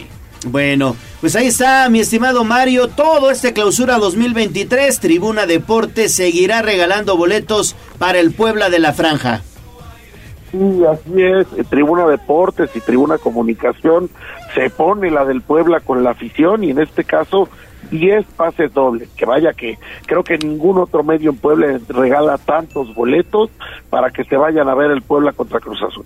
Que vayan a ver al Puebla contra el Querétaro, Querétaro. y que lo apoyen, que Es- lo apoyen, que lleven la playera vaya. del Puebla, Sí. ¿no? Más adelante será Puebla y Cruz Azul y ahí habrá mucho más sorpresas, no solamente boletos, también tendremos sorpresas para el auditorio. Bueno, pues ahí está entonces. Gracias Mario, buen fin de semana. Igualmente Neto, igualmente Gallo, igualmente Jazz, igualmente a todo el auditorio, que tengan buen fin de semana, nos estamos hablando el lunes.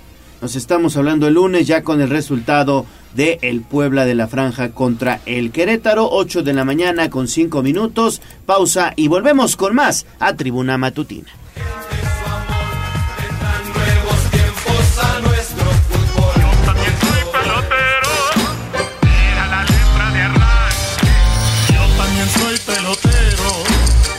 Ganó el tiempo.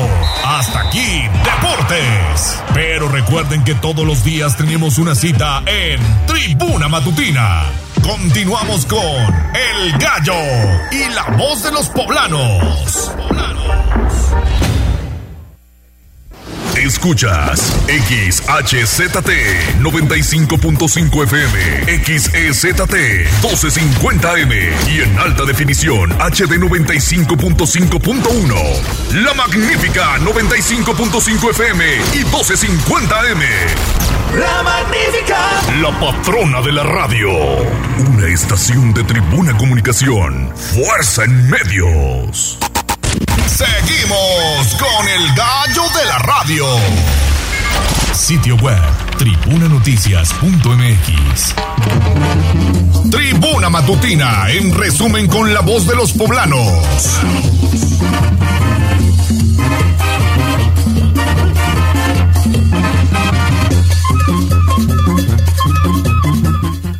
La colonia Clavijero, el gerente municipal Adán Domínguez entrega el adoquinamiento de la calle Fernando Arruti como parte del programa Construyendo Contigo.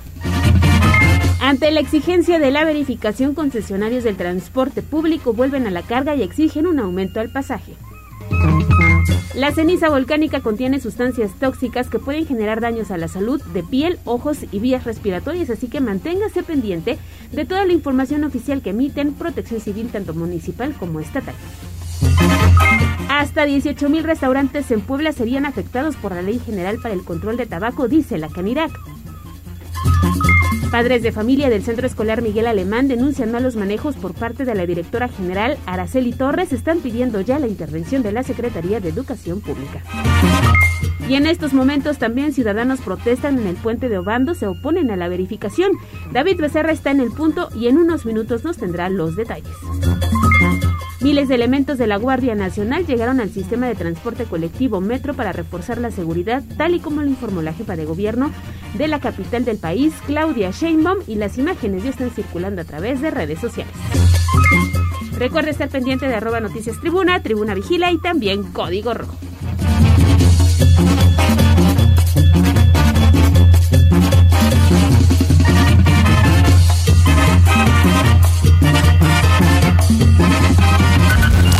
Instagram, Tribuna Noticias. A mover las manos, que del cielo no caen los billetes. El trabajo es la suerte. En Puebla sí hay chamba. Bolsa de trabajo. Tribuna Matutina.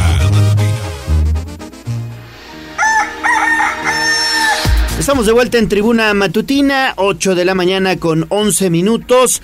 Recuerden ustedes que en Puebla sí hay trabajo, así que preparen su hojita y lápiz, por favor, y apunten las vacantes. Ale.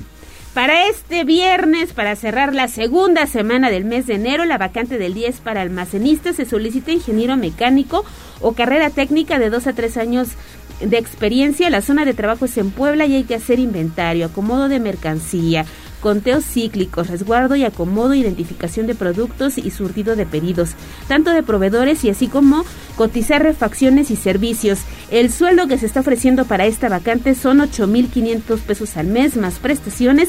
Si están interesados hay que acudir a las oficinas centrales del Servicio Nacional de Empleo que se ubican ahí en la zona de la 10 Norte, en el callejón de la 10 Norte, en el barrio del Alto. Está muy fácil, si se le dificulta puede acudir también al Centro Integral de Servicios. Toda la información a través también del 22 23 90 38 10, pero está muy interesante la vacante para cerrar. Hay que aprovecharla, semana. hay que aprovecharla porque en Puebla sí hay chamba. las manos, que del cielo no caen los billetes. El trabajo es la suerte. En Puebla sí hay chamba.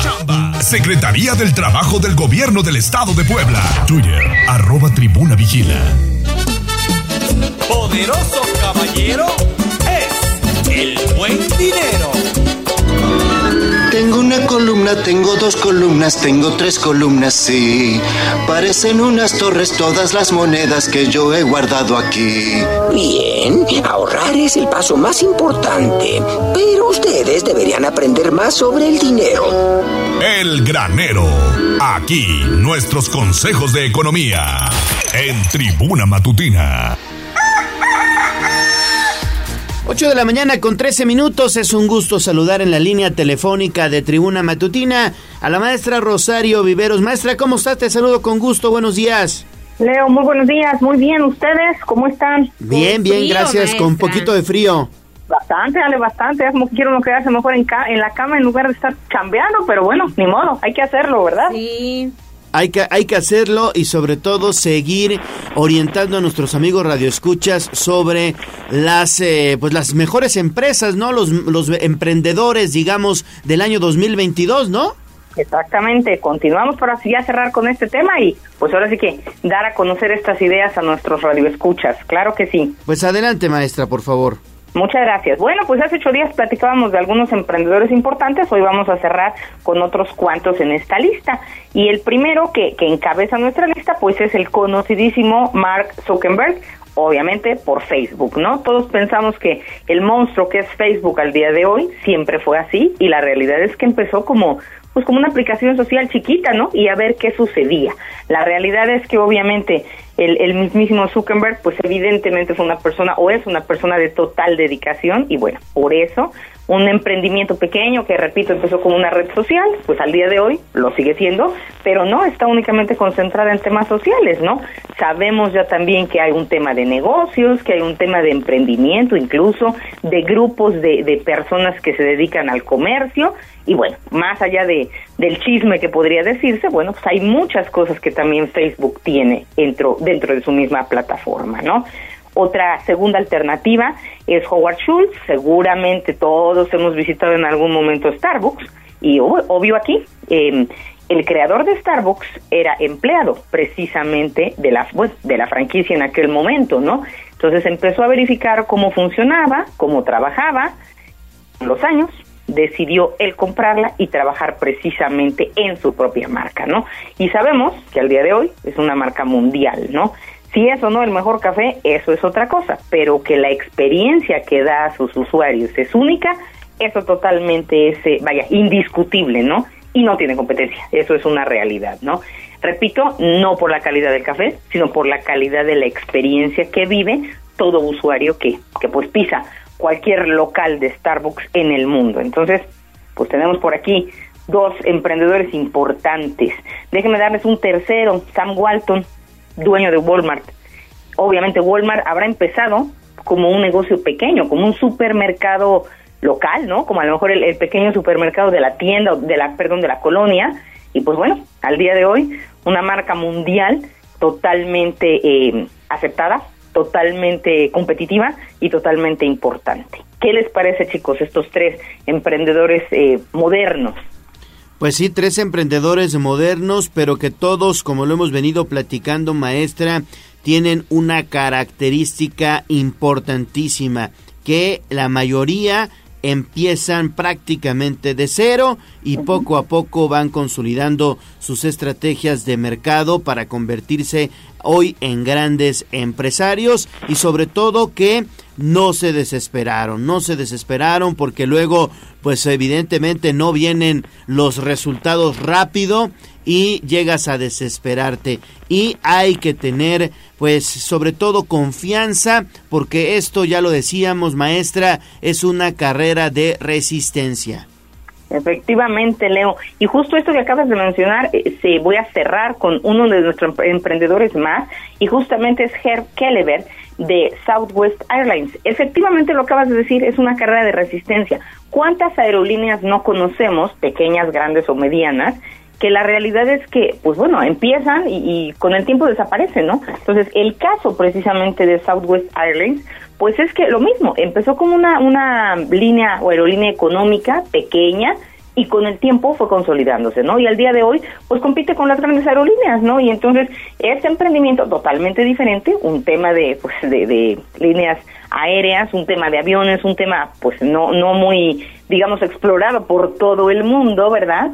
Eh, pues al día de hoy evidentemente está perfectamente posicionado, ¿no? Y tenemos y, y, y, tenemos opciones y lo podemos ver en el mercado, ¿no? No solamente hablamos de las grandes aerolíneas, sino también de las aerolíneas económicas que en un momento iniciaron precisamente como algo pequeño y poquito a poco pues han ido creciendo y se han ido consolidando, ¿no? Al, al, al grado de poder competir con las aerolíneas tradicionales de años atrás, ¿no? Entonces, efectivamente, es un tema de resistencia, un tema de iniciativa propia, un tema de dedicación, al, no al 100%, sino al 1000%, para poder lograr eh, resultados y, ojo, no en un corto plazo, sino en un mediano o largo plazo, ¿no? Y justo, maestra, esa fue la palabra que me gustó porque la utilizó cuando presentó a Mark Zuckerberg, ¿no? La, de, uh -huh. la dedicación, la dedicación que le ponemos a las cosas en lo que en lo que sea que estemos hablando. Yo sé que la sección está dedicada al emprendimiento, pero cuántas veces de verdad ponemos atención en esto. Exactamente, exactamente, Ale. Y, y, regresamos a lo mismo, ¿no? Pensamos que un negocio lo pongo hoy y mañana ya tengo resultados, ¿no? Independientemente del giro que tenga. Quisiéramos que así fuera, pero la realidad es muy diferente, ¿no? Sabemos que hay que competir con un mercado, con marcas ya establecidas, con, pues a veces el, el paradigma del cliente, ¿no? De, de decir, me voy por la marca que conozco o intento buscar una nueva, ¿no? Y a ver qué sucede. Entonces ahí es donde el emprendedor lógicamente tiene un reto mayor. ¿Por qué? Pues porque está compitiendo con marcas establecidas, con, con productos ya o, o, servicios ya conocidos y bueno, pues tenemos que dar ese plus para que nuestro producto o servicio pueda competir con aquellos que ya llevan tiempo en el mercado. Perfecto, maestra Rosario Viveros, pues muchas gracias por darnos luz en estos temas y nos escuchamos el próximo viernes, por favor. Claro que sí, Leo. Ale, cuídense mucho, que tengan un buen fin de semana y nos escuchamos pronto. Igualmente. Usted también, maestra. Pues hay que distinguirnos. Ahorita que decía esta marca de café, que a muchos nos gusta, a lo mejor no tenemos las posibilidades siempre de adquirirlo, pero que pongan tu nombre en el vaso ya hace la diferencia. ¿no? Exactamente, ya ese es el plus, uh -huh. ¿no? Ya, ya esa es la diferencia, un buen detalle. Bueno, pues vamos a pausa y regresamos con más. Tenemos todavía minucias del idioma con Miguel Campos. Vamos a un corte comercial y regresamos en menos de lo que canta un gallo. 95.5 FM y 12.50 AM. La patrona del popular mexicano, la magnífica. Seguimos con el gallo de la radio. Sitio web, tribunanoticias.mx. florete, pitare, cacahuate, trae chocolate, mazapán, cigarros, fritar, rosas, bolas y tamal, de pistache tocado, de coco y plátano pasado, pingüinos, abanicos pelones, ranas panditas. El átomo son partículas indiferentes, ¿verdad? Que al rozarse vienen haciendo una fuerza que pudiéramos llamar más bien porque, mire usted, son cositas pequeñísimas, ¿verdad? Que una vez conjuntas es la palabra, la palabra lo dice, la fotología de la palabra, por ejemplo. Mejoremos nuestro lenguaje con Miguel Campos y sus minucias del idioma. Parte de la mitad de la partícula de, del átomo. 8 de la mañana con 22 minutos, estamos de vuelta en Tribuna Matutina y como todos los viernes es un gusto saludar hoy a la distancia a mi estimado Miguel Campos y sus minucias del idioma. Miguel, ¿cómo estás? Te saludo con gusto, muy buenos días. Gracias, estimado Leo. Gracias, Ale. Buen día. Pues sí, mejoremos nuestro idioma y sobre todo mejoremos nuestra comunicación. Fíjense que hoy les eh, propongo como trivia una palabra que da mucha lata cuando la escribimos. Es una trivia aparentemente sencilla. Tiene que ver con el hecho de que algo se está hundiendo, está cayendo en crisis y metafóricamente se dice que está zozobrando. La trivia consiste en que determinen cuál es la forma correcta, eh, cómo se escribe esta palabra, zozobra, zozobra. Eh, la primera propuesta, el inciso A, con S ambas, zozobra, el inciso B con Z las dos, o el inciso C, si ambas son válidas, una u otra, cuál es la, la que se debe usar. Esa es la trivia, estimado Leo, y bueno, pasamos ahora a una lista que seleccioné, no precisamente de disparates, de errores, pero sí de términos que han generado confusión en dos ámbitos. En, en uno en el ámbito jurídico y en el otro en el ámbito diario, natural de la comunicación. En el primer caso, siempre me ha llamado la atención la forma en que en las legislaturas se, re- se escriben leyes, normas, se modifican eh, textos eh, de las leyes, a veces de la Constitución incluso. Y bueno, siempre esto genera a la hora de aplicar justicia eh, algunos problemas y algunas confusiones, a grado tal que los jueces terminan asumiendo su propio criterio. Eh, aunque les digan ahí está escrito en la ley esto, ellos dicen, bueno, es que mi criterio es otro. Esto es grave, porque la ley, ahora sí que la ley es la ley, y por lo tanto la palabra, como dice el, el, el inicio de la sección, la palabra es la palabra, porque lo que dice cada término es inconfundible con, con otro término. Si tú dices alto, está diciendo algo que está arriba, lo opuesto abajo, así de sencillo, no hay confusión ni hay interpretación. Bueno, las palabras a las que me refiero son las siguientes. Una es la palabra hurto. Hurto opuesta a la palabra robo. Indistintamente, cuando se trata de estos delitos, por supuesto, criticables, eh, hay confusión porque en el Código de Defensa Social se, se emparentan, eh, parece que son lo mismo y no lo son en el fondo. Eh, hay que ir a la etimología un poquito. La palabra robo implica quitarle un bien a una persona, pero con fuerza, con violencia. Esa es su definición. Eh, no existe hurto cuando te quitan algo con violencia, por ejemplo, con un arma en la calle. Eh, te, te amenazan y te quitan y tú obviamente forcejeas. Eso se llama robo. En cambio se llama hurto cuando tú no te das cuenta de que tu bien ya te lo quitaron. Igual puede suceder que en la calle alguien con mucha habilidad pues te quita el teléfono celular de la bolsa, como pasa lamentablemente cada día más. Y no te diste cuenta, eso se llama hurto, pero no hubo violencia. No la hubo porque ni siquiera sentiste que metieron la mano en tu bolso, bueno, en tu bolsa. De manera que a la hora de aplicar justicia, obviamente, eh, hay atenuantes cuando se trata de un hurto porque no hubo maldad, no hubo violencia, no, no te agredieron.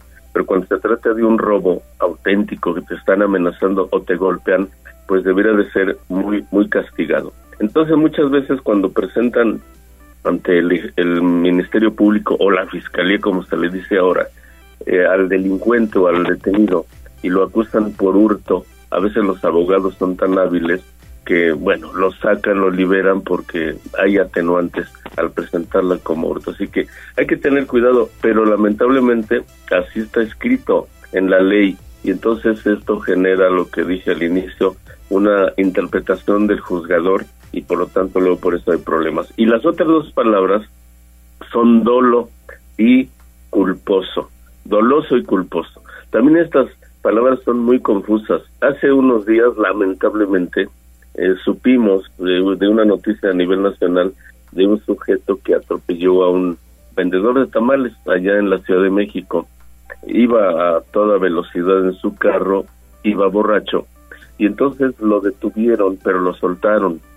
Inicialmente lo acusaron de homicidio culposo y luego rectificaron y lo acusaron de homicidio doloso. Bueno, las dos palabras no me negarán que son así como para iniciados, solo para jueces y solo para abogados. Cuando que en realidad al final de cuentas lo que quieren decir es que cuando hay dolo, hay intención, intención, quisiste hacer el daño, eh, cometer el delito, lo pensaste para hacerlo. Y cuando hay, no hay intención, obviamente ni te diste cuenta, es un delito imprudencial, casual. Esto sería más fácil determinarlo si simplemente modificaran la, ley y dijera delito intencional y delito no intencional. Esto es que si lo estás pensando, maquinando, hay una intención firme y por lo tanto la culpa debe ser mayor. Y obviamente si no lo pensaste, fue una tontería, una imprudencia, producto de la negligencia, pues obviamente no lo pensaste, no eras consciente. Pero las dos palabras son muy confusas, estimado Leo. Y de una vez les aclaro, en concreto la palabra dolo. Dolo significa engaño. Así que imagínate, tiene que haber engaño, tiene que haber premeditación, sabes que vas a cometer el delito. Y lamentablemente en la ley un sujeto que maneja borracho, pues ya ni se da cuenta ni siquiera de que va manejando, ¿no? Casi lo hace de manera inconsciente. Incurre en el delito y pues obviamente no se dio cuenta. Y qué bonita es la ley porque al rato como no se dio cuenta, no fue intencional su delito. Todo esto yo creo que es preciso que cambie porque de otro modo se cometen muchas injusticias. Y la última palabra que también me llama mucho la atención y tiene que ver con estos hechos delictivos es la palabra artero. Dicen mucho crimen artero. Por ejemplo, si a alguien lo, lo asesinan a golpes, le llaman crimen artero. Eh, La prensa a veces incluso se confunde porque creen que artero significa violento, con excesiva violencia. No, la palabra artero viene de arte. La- digo, no, cometer un delito no es arte ni es artístico, pero tiene que ver con esta capacidad del delincuente de premeditar, de calcular, de diseñar su delito, de, de tal suerte que después no se sabe quién fue el autor intelectual, quién fue el autor material, y vean cómo está el asunto de la justicia, detenidos que no fueron los eh, los autores intelectuales y a veces ni siquiera los autores materiales, porque no hay una investigación a fondo, porque fue tan artero ese delito que resulta como una novela policíaca, estimado Leo. Bueno, y para concluir, les comento de tres palabras que también nos dan algunos problemas. Eh, tengo una, digamos, una regla para proponerles para que no, no tengan ninguna dificultad. Tres palabras. Una es espontaneidad, la otra es consanguineidad y la otra es cotidianeidad. Estas tres palabras vienen respectivamente la primera de espontáneo, la segunda de consanguíneo y la tercera de cotidiano. Si se dan cuenta, las dos primeras, la palabra espontáneo tiene ahí una E antes de la O final y por lo tanto es muy fácil formar la terminación eidad a partir de la E, espontaneidad. En el caso de consanguíneo, pues igual, a partir de la dices consanguineidad. Pero en el caso de cotidiano, no hay ninguna E, simplemente termina en O, consangui eh, perdón, em, cotidiano. Por lo tanto, tendría que ser cotidianeo para que digas cotidianeidad. La norma es simplemente que si hay una E ahí, conserves la E y le agregues la terminación idad. Ahora, la academia ya da por aceptadas tres formas más sencillas para estas palabras.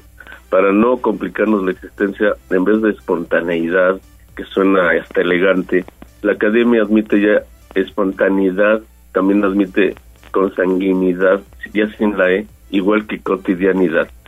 Son tres formas más simples, el idioma siempre tiende a la economía lingüística, estimado Leo, Ale, y por lo tanto es mejor irnos por, por lo sencillo, por lo no complicado, por lo conciso para escribir y hablar más correctamente. ¿Qué les parece?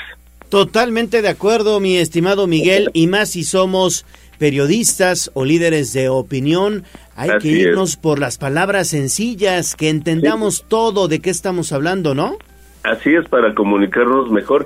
Y bueno, vamos a la, a la trivia que por cierto resulta muy curiosa, estimados Leo Ale. Bueno, resulta que la las palabras cambian con los años, con los siglos a veces. La palabra zozobrar, aunque no lo crean, viene de dos raíces latinas, que son sub, sub que significa debajo, y supra, que significa arriba. Entonces, hagamos de cuenta como si se dijera so, sub, suprar, sub, suprar, así, sub hacia abajo, suprar hacia arriba. Pues de estas dos raíces se formó inicialmente zozobrar. Noten, su es con este, supra es con este. Originalmente la palabra se escribía con este.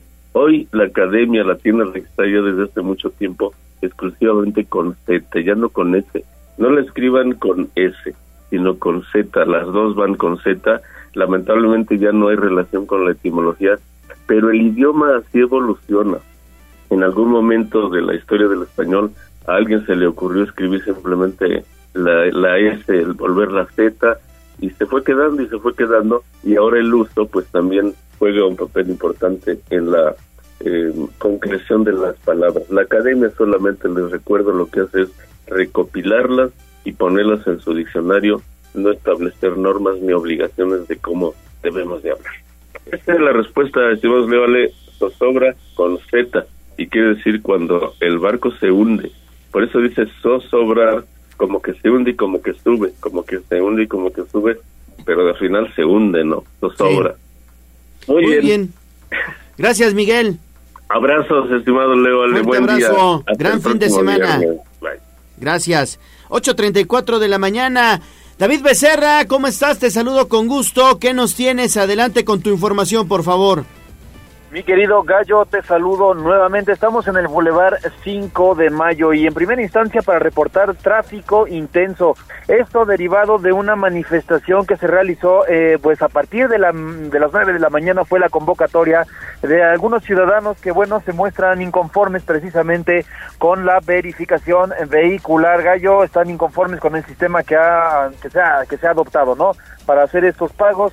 Entonces, evidentemente ya han empezado una marcha eh, dirección hacia Casa Aguayo Gallo, por lo que hay que tomar mucha mucha consideración de que hay tráfico intenso, tráfico bastante bastante intenso debido a que están cruzando justamente en estos momentos Boulevard 5 de Mayo y la 10 Poniente para tomarlo muy muy en cuenta. Gallo, la información. Estimado David, nos dicen que es un grupo pues un tanto reducido. Sí, de hecho, incluso la convocatoria era a las 9 de la mañana, sin embargo, bueno, a partir de las 8 fue que empezó a notarse un poco más, pues, de gente que ya se ha organizado para otra vez volverse a reunir el día domingo en espera de que, bueno, eh, logren juntar más, más gente. Gallo, así es como se ha llevado esta mañana, esta manifestación que ahora va justamente hacia Casa Aguayo. Muy bien, David, muchas gracias. Nosotros seguimos pendientes, Gallo. 8 de la mañana, 35 minutos, pausa y volvemos con Viridiana Lozano. Vamos a un corte comercial y regresamos en menos de lo que canta un gallo.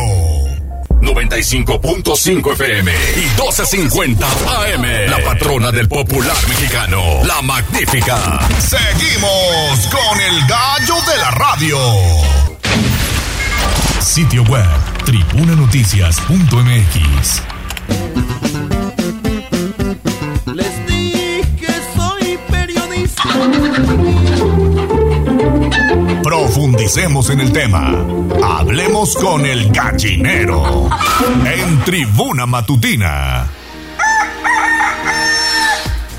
8 de la mañana con 38 minutos. Bueno, pues vamos a profundizar un poquito en este tema que es de relevancia gubernamental, política, también social, que es la visita hoy precisamente del secretario de Gobernación, Adán Augusto López. Y para eso ya está aquí en el estudio mi estimada Viridiana Lozano. ¿Cómo estás, Viri? Muy bien, muchas gracias. Hola, ¿Ustedes Viri. cómo están? Con frío te decíamos al Uy, no hace muchísimo Sí, frío. Pero se nota que tú no tienes frío. Este, la intensidad de la mañana, correr, bajar, los niños te quitan el quita- frío. te quita hasta el frío. Te quita se te olvida hasta el frío. Muy bien, Viri, pues eh, hoy vamos a estar muy pendientes los medios de información en torno a esto, eh, que es la visita del secretario de Gobernación Federal aquí a Puebla, el eh, secretario Adán Augusto, que estará en una visita pues de trabajo, en un encuentro institucional con el gobernador Sergio Salomón Céspedes Peregrina y aprovechará, digamos, la coyuntura de esta visita para tener también un encuentro con medios de comunicación y también con eh, pues militantes del Movimiento de Regeneración Nacional, ¿no? Así es, hoy va a ser un día importante, digamos, en la política poblana, la visita del secretario de Gobernación, Adán Augusto López, la primera que hace en el año y la segunda reunión que tiene con el gobernador eh, Sergio Salomón Céspedes, la primera fue el 26 de diciembre, sucedió en la Ciudad de México y esta será la segunda vez que se encuentra en el itinerario. Bueno, prácticamente el funcionario federal estará todo el día en Puebla, pues, si se lo encuentra por ahí, lo saluda, le recomienda algún lugar donde comer rico, le invita unas chalupas, un eh, este molito, ¿no? Chiles en nogada, no, porque no es temporada. Pero bueno, va a empezar la jornada a las once y media de la mañana con una rueda de prensa en la zona de San Francisco. Después subirá a Casa Puebla, donde tendrá una reunión institucional con el gobernador Sergio Salomón. Tengo entendido que irán presidentes eh, municipales, eh, legisladores. Habrá una reunión ahí institucional, un evento institucional en el anexo de Casa Puebla. Después, a las 2 de la tarde, comerá con un grupo de empresarios eh, convocados por la familia Ventosa en el eh, Salón Tres Marías, que se encuentra en el Camino Real a Cholula. Hasta ahora pues se ha presumido que asistirán más de 250 empresarios a ese encuentro y terminará la jornada con una asamblea informativa a las 5 de la tarde en el centro de convenciones en donde hablará del tema que él trae que es la reforma electoral. Recordemos que Adán Augusto se ha convertido en el principal cabildero del presidente de la República Andrés Manuel López Obrador en el Congreso de la Unión. Se ha encargado de sacar avante varios de los temas y uno de los temas más importantes que están atorados es precisamente la reforma electoral que ya no es la reforma constitucional que no logró pasar el año pasado en la Cámara, Es pero lo que sí le han son llamado el plan B. el plan B de la reforma electoral sí son unas, unas eh, modificaciones secundarias que no requieren de las dos terceras partes de la votación de los diputados federales. Esa será la jornada de Adán Augusto en el estado de Puebla este viernes. Muchos dicen que no tiene mensaje político, pero sí es una de las famosas chorcolatas. Corcholatas. del gobierno, Corcholatas del gobierno federal. Entre ellos, bueno, está Marcelo Ebrard, está Claudia Sheinbaum, ¿no? Sí, no podemos dejar de mencionar en el contexto, ¿no? Que son eh, tres los personajes visibles o, cerca, o más cercanos al presidente Los de la que República. aspiran, digamos. Que aspiran a sucederlo eh, a la presidencia de la República. Hemos visto a Claudia Sheinbaum muy activa, hemos visto Marcelo Ebrard, quien eh, platicábamos fuera de micrófonos, estará la próxima semana también. El, el día martes. El martes visitando el estado de Puebla. Hasta ahora solo sabemos que tendrá una rueda de prensa. Seguramente tendrá otros eventos eh, de acercamiento con los poblanos y el de Adán Augusto López. Por supuesto, no estamos en tiempos electorales. Todos ellos han hecho visitas que han llamado visitas institucionales, pero sin duda no podemos dejar de pensar que son corcholatas que están interesadas en un cargo. Aunque, bueno, para la visita de Adán Augusto, como ha habido mucha especulación al respecto, pues todo el tiempo se ha manejado el mensaje de que será una visita institucional, meramente informativa del secretario de Gobernación con empresarios, con el nuevo gobernador, pues Puebla está en una situación eh, diferente Claro. a la de todo el país, que es que hay un nuevo mandatario que terminará el sexenio, ¿no? Y este acercamiento de las autoridades federales, pues también hay que darle su, su peso, su importancia, ¿no? Y qué bueno, qué bueno que así sea, sobre todo porque siempre hay que privilegiar la coordinación. Y creo que el gobernador Sergio Salomón Céspedes Peregrina lo ha hecho muy bien en esta materia. Él está privilegiando la coordinación con los alcaldes, con los 217 alcaldes. Apenas ayer estuvo en una gira muy intensa de trabajo por Libres Oriental, luego la Sierra Norte termina en Teciutlán y él quiere trasladar justamente esa coordinación en el ámbito federal con el gobierno de la República, ¿no? Sí, fíjense, es la, es, eh, eh, él está mostrando un estilo, digamos, diferente en el tema de la coordinación con el gobierno federal. Ha tenido eventos multi, o sea, ya más grandes, pues, Sí. con la Secretaría de Bienestar.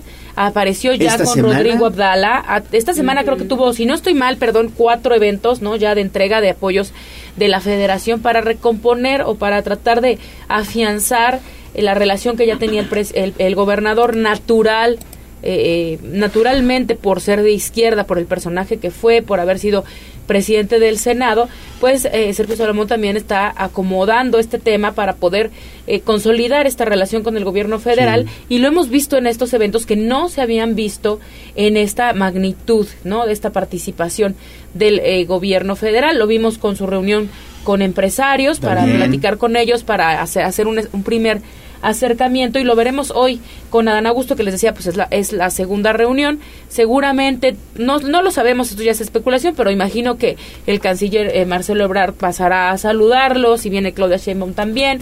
Esto está sucediendo eh, en todo el país también no el acercamiento de las autoridades federales. Sí, y seguirá pasando porque, bueno, pues prácticamente ya lo que es el segundo semestre de este año 2023 será muy intenso en materia político-electoral, ¿no?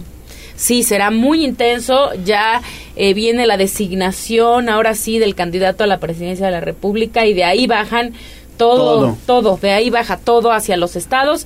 Puebla, ustedes lo saben, pues tendrá proceso electoral en el 24. Este año tendrán proceso electoral el Estado de México y Chihuahua. Sí, ¿no? también. Y Chihuahua ayer eh, fue el primer Consejo Nacional de Morena para decidir la plataforma. Ya están con todo, ya estamos con todo en el proceso electoral desde el año pasado, pero este año con mucho más fuerza. Por eso son tan importantes las lecturas para que nos lean en, en Tribuna Noticias, para que lean en ambas manos la cobertura que vamos a tener de la visita de Adán Augusto y pues estén muy bien informados sobre lo que pasa en el transcurso de esta jornada. Bien, pues Viri, muchas gracias. Gracias a ustedes Que por invitarme. leve. Gracias, a ustedes también. bueno, 8 de la mañana con 45 minutos, pausa y volvemos ya a la recta final de Tribuna Matutina.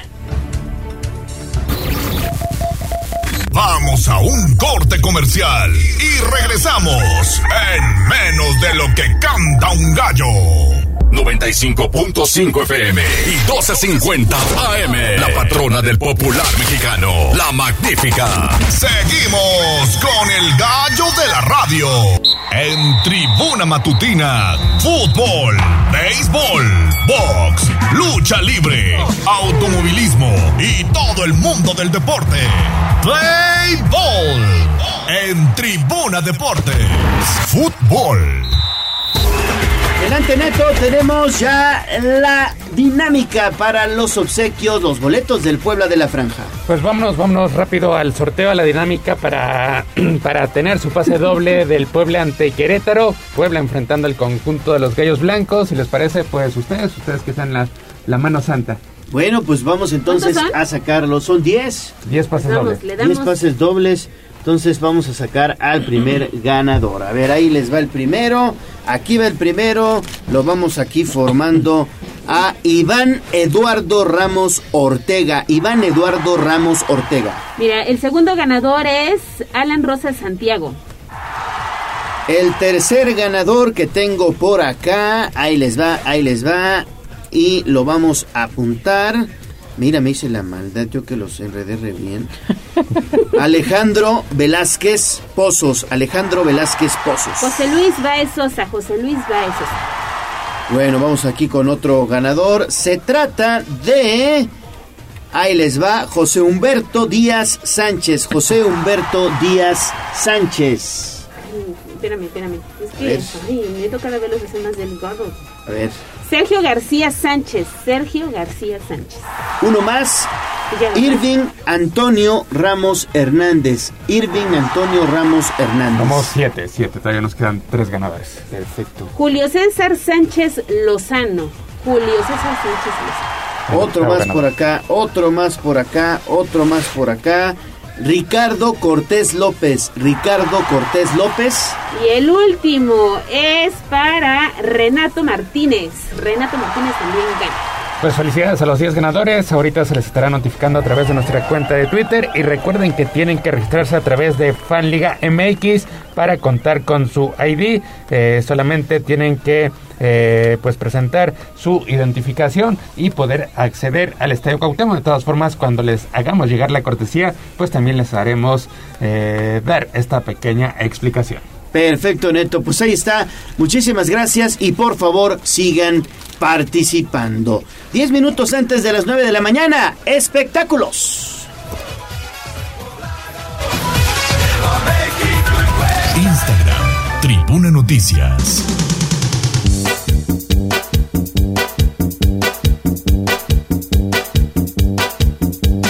Rosita baila quebradita.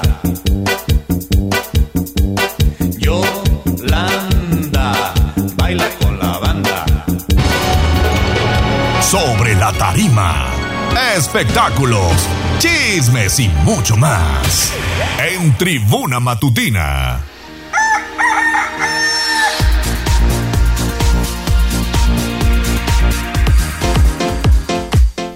Bueno, pues son las 8 de la mañana con 51 minutos y estamos iniciando ya los espectáculos. Mi estimado Pedro Jiménez, ¿cómo estás? Te Bien. saludo con gusto. Igualmente, muchas gracias. Ya viernes al fin. Uh, ya nos hacía falta, era justo y necesario. Y hoy tenemos invitado, invitado de lujo aquí en Tribuna Matutina. Se trata de Ángel Meléndez y él participó directamente con Guillermo del Toro en la producción de Pinocho, de esta última película que ha sido todo un éxito. Mi estimado Ángel, te saludo con gusto. ¿Cómo estás? Muy buenos días. Hola, buenos días, mucho gusto. Buenos días. Gracias, Ángel. Oye, tú eres poblano. Sí. Sí, Oye, sí. pues muy bien. Y pintor. Ajá, soy Y además se codea con los grandes. Sí, sí, sí, sí. Sí, sí. Pues platícanos, Ángel, por favor, ¿cuál fue tu participación en este largometraje de Guillermo del Toro? ¿Qué fue lo que hiciste? Bueno, eh, yo estuve en el 2021 este, Ujú. trabajando allá en, en Guadalajara, en el Taller del Chucho, que es donde estaba filmándose, eh, es la segunda unidad de Pinocho, ¿no? donde se estuvo grabando. Eh, bueno, para que ya la- los que ya la vieron, este, es la escena de los conejos, ¿no? de, de- bueno, para que, para que no, no spoilear. No, no te preocupes. No, yo creo que todo el mundo la vio. Tú spoiléanos, Tú dale, tú, tú expláyate. Bueno, entonces estuvo grabando esa parte, pero también teníamos en, este, varios espacios, bueno, estábamos divididos, así como el área de puppet, de, de sets, de los de foto, los de y los de producción y todos así, ¿no? Entonces a mí me tocó estar en el área de, de puppets con León Fernández, que era mi jefe. Es, una- es animador tapatío, entonces ya ha trabajado en varios proyectos de animación. Entonces me tocó hacer moldes de, de unos perritos callejeros. Oye, qué padre, qué padre. Y sobre todo que es talento poblano, ¿no? Es correcto. Le estábamos platicando ahorita precisamente aquí atrás eh, el, el tiempo que estuvo participando en, en esta en esta producción. Nos comenta, bueno, me contabas que fue cerca de cinco semanas más o menos. Ajá, cinco semanas estuve.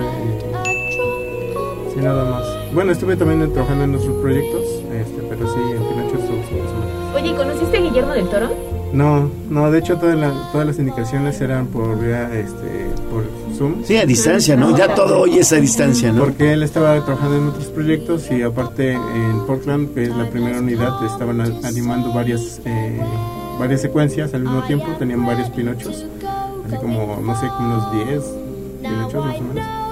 Entonces eh, tenían que estar revisando simultáneamente, entonces no, no podía venir solo para, Claro. una, ¿no? Oye, Ángel, ¿y, y cómo fue que, que te invitaron? ¿Tú lo buscaste? ¿Cómo fue que te integraste a este proyecto de Pinocho? Bueno, es que ese sí es una historia larga, ¿no? Comenzamos a trabajar animación eh, con mis compañeros este, hace como 11 años. Eh, estuve en una empresa donde hacían animación y ahí me metí a, a tomar clases de animación, de dibujo, de diseño de personajes. Y fue que ahí ya eh, participé con, con ellos en, en un cortometraje. Hicimos varios, de hecho. Eh, en uno que se llama Elena y las sombras, creo que fue el que más, más sonó, que ganó premios. Y entonces fue que nos ubicaron la gente de Guadalajara que se dedica a la animación. Y nos invitaron a un proyecto en el 2017, a- en, una, en una película que todavía no todavía está en proceso, que se llama Insomnia, de Luis Telles. Eh, nos invitan y nos contratan un año para ir a trabajar allá. Entonces eh, firmamos contrato, nos vamos y conozco a todos los animadores, así a Rita Basulto, a León Fernández, a Juan Medina, a, y así, ¿no? Entonces, como trabajo con ellos y quedamos bien en nuestro trabajo, Claro. nos invitan este, a, la- a sus siguientes proyectos. Digamos, ya trabajé en otro cortometraje con, con Rita Basulto, que se estrena este año en el festival más importante de, de, de animación, que es de Annecy. Este, se llama Humo. Eh, es como de los proyectos que también espero con mucho muchas ansias porque es muy muy rico en, en la calidad de este de visual no como que antes no bueno siento que no lo he, he visto antes en otros proyectos Claro. Órale, oye, y por ejemplo, eh, de los, nos platicabas que haces, el- la, que hiciste la parte de los moldes. Eh, ah, igual, eh, esa libre elección, ellos te dan tu, una guía de cómo tiene que ser. Eh, ¿Qué fue lo, lo, lo más complicado de esta parte? Pues, como ya me dedico a esto desde hace mucho, no, no lo siento complicado, ¿no? Eh, digamos, un poco sí por los materiales, eh, porque reaccionan muy diferente por el clima. Digamos, aquí en Puebla hace- está frío, ahorita hace frío, entonces los materiales secan más despacio. Y en Guadalajara hace calor. Y aparte la altura también. En Puebla estamos a 2.200 metros más a nivel Sobre del mar. y- en Guadalajara, pues. Más abajo. Sí. Entonces eso hace que reaccionen diferente. Y, y los catalizadores, que son los que hacen que se endurezcan los materiales, pues son químicos, ¿no? Entonces, que al hacer que se endurezca, pues por el calor y por la altura, hace que se queme o, se, o sea muy, muy rápida su, su, su La reacción que Ajá, la reacción química que Ujú. tiene. Y entonces, eh, eso es creo que lo, lo complicado, porque sí había piezas con, donde sí se llegaban a calentar mucho. Mira, pues está muy interesante, pero sobre todo yo quiero recalcar el talento poblano que en muchas de las ocasiones no es reconocido en su propia tierra. Tiene que salir para que entonces te volteen a ver. Sí, bueno, aquí en Puebla sí se hace mucha animación, se hace mucho stop motion, 2D y Ujú. 3D, ¿no? Nada más que igual son proyectos que, que no que no le dan mucha visibilidad. Bueno, yo de aquí de conozco a Arnaiz. ¿No? eh, es el que pues, está haciendo mucha animación con leyenda de la Nahuala y demás, pero no conozco a nadie más. Ahora te conozco a ti, Ángel. Sí, eh, Ricardo Hernández estaba trabajando, eh, bueno, hizo una colaboración con Rafa Quiroz. eh, Sí, con Rafa Quiroz, en paz descanse. Sí, eh, estuve trabajando con ellos, eh, con Rafa Quiroz. eh, de hecho, él fue él me alentó mucho, me, me apoyó. Rafa. Sí. Ujú. Gran Es que amigo, tenía- Rafa, tenía ¿eh? un estudio, ¿no? Sí. En ese estudio estuve Embryonic. En ese estudio estuve trabajando. Este Rafa me apoyaba mucho y me decía que me aventara a dar talleres y eso. Y, y pues yo estaba pues más joven, ¿no? Y no, no pensaba que un taller de, de hacer piezas de resina de ojos eh, para los personajes funcionara y creo que ahorita- hasta ahorita es el, Sí. el taller que sí es estoy dando y, y es el que, que más me... Es que, eh, ¿sabe- ¿saben, ¿saben qué fue lo, lo bonito de, de esta película última de Guillermo del Toro de Pinocho? Que utilizaron las técnicas tradicionales para hacer dibujos animados, precisamente, ¿no? Personajes. Y no fue todo computarizado, como se hace actualmente en, en otras películas hollywoodenses. Eso es muy importante porque ustedes tienen un trabajo muy especial en la animación, como, como lo que tú hiciste, ¿no? Sí, eso, este, pues muchas cosas hechas a mano. Sí, sí, sí hubo apoyo de la computadora. Digamos, en Pinocho se hizo, este, pues en 3D porque eran muchas, muchas caras. No me acuerdo, más de 500 caritas Mm. para, Imagínate. para hacerlo hablar y gesticular y eso, ¿no? Pero eh, Gepetto era de silicón, los perros eran de silicón. El silicón es muy parecido a la piel, entonces se puede, mo- se puede eh, mover, eh, se puede pintar, se puede maquillar. Wow. Oye, ¿y dónde podemos encontrarte? Si queremos saber un poquito más de tu trabajo, ¿dónde te encontramos? Eh, bueno, en redes, como estoy como Pintor Meléndez en Instagram, eh, ahí subo todo lo que hago, ¿no? Desde pintura, de los Ujú. escultura o ah, tal vez algún boceto que hago de dibujo eh, de un personaje, ahí subo todo. Y también eh, en las historias subo de los proyectos en los que estuve trabajando o los que se van a salir. Pues bueno, pues ahí está. ¿Qué te parece?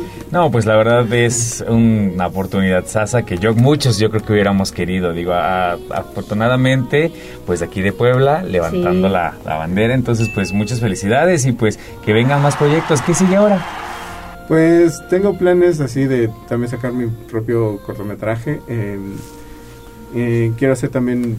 me- es que me gusta mucho la pintura, ¿no? Entonces quiero hacer mucho, mi exposición individual. Ah, qué bueno. Eh, he participado en varias, pero quiero hacer mi primera exposición individual.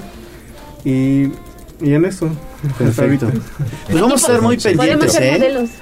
Mi estimado, mi estimado. Pintor Meléndez. Pintor Meléndez, Ángel Meléndez, vamos a estar muy pendientes Sí. de tu trabajo y muchas felicidades, ¿eh? Muchas gracias. Y gracias por haber venido a platicar con el auditorio de Tribuna Matutina. Muchas gracias por invitarme. Gracias, mi estimado Ángel. Gracias, mi estimado Pedro, ustedes, por, ceder este espacio de espectáculos para platicar hoy de otro tipo de espectáculos, ¿no? Por de lo que se hace también. Claro que sí. Gracias, mi estimada Aura Ramones, nos vamos. Gracias ahí en la operación técnica. Abraham Merino en la producción. Jazz Guevara, siempre atento a las redes sociales. Ale, nos vamos. Nos vamos, aquí tenemos una cita el próximo lunes a las 6 de la mañana. Gracias, Pedro. A ustedes, bonito fin de semana. Excelente fin de semana para todos. Leonardo Torija, el gallo de la radio, se despide de ustedes. Adiós. Adiós,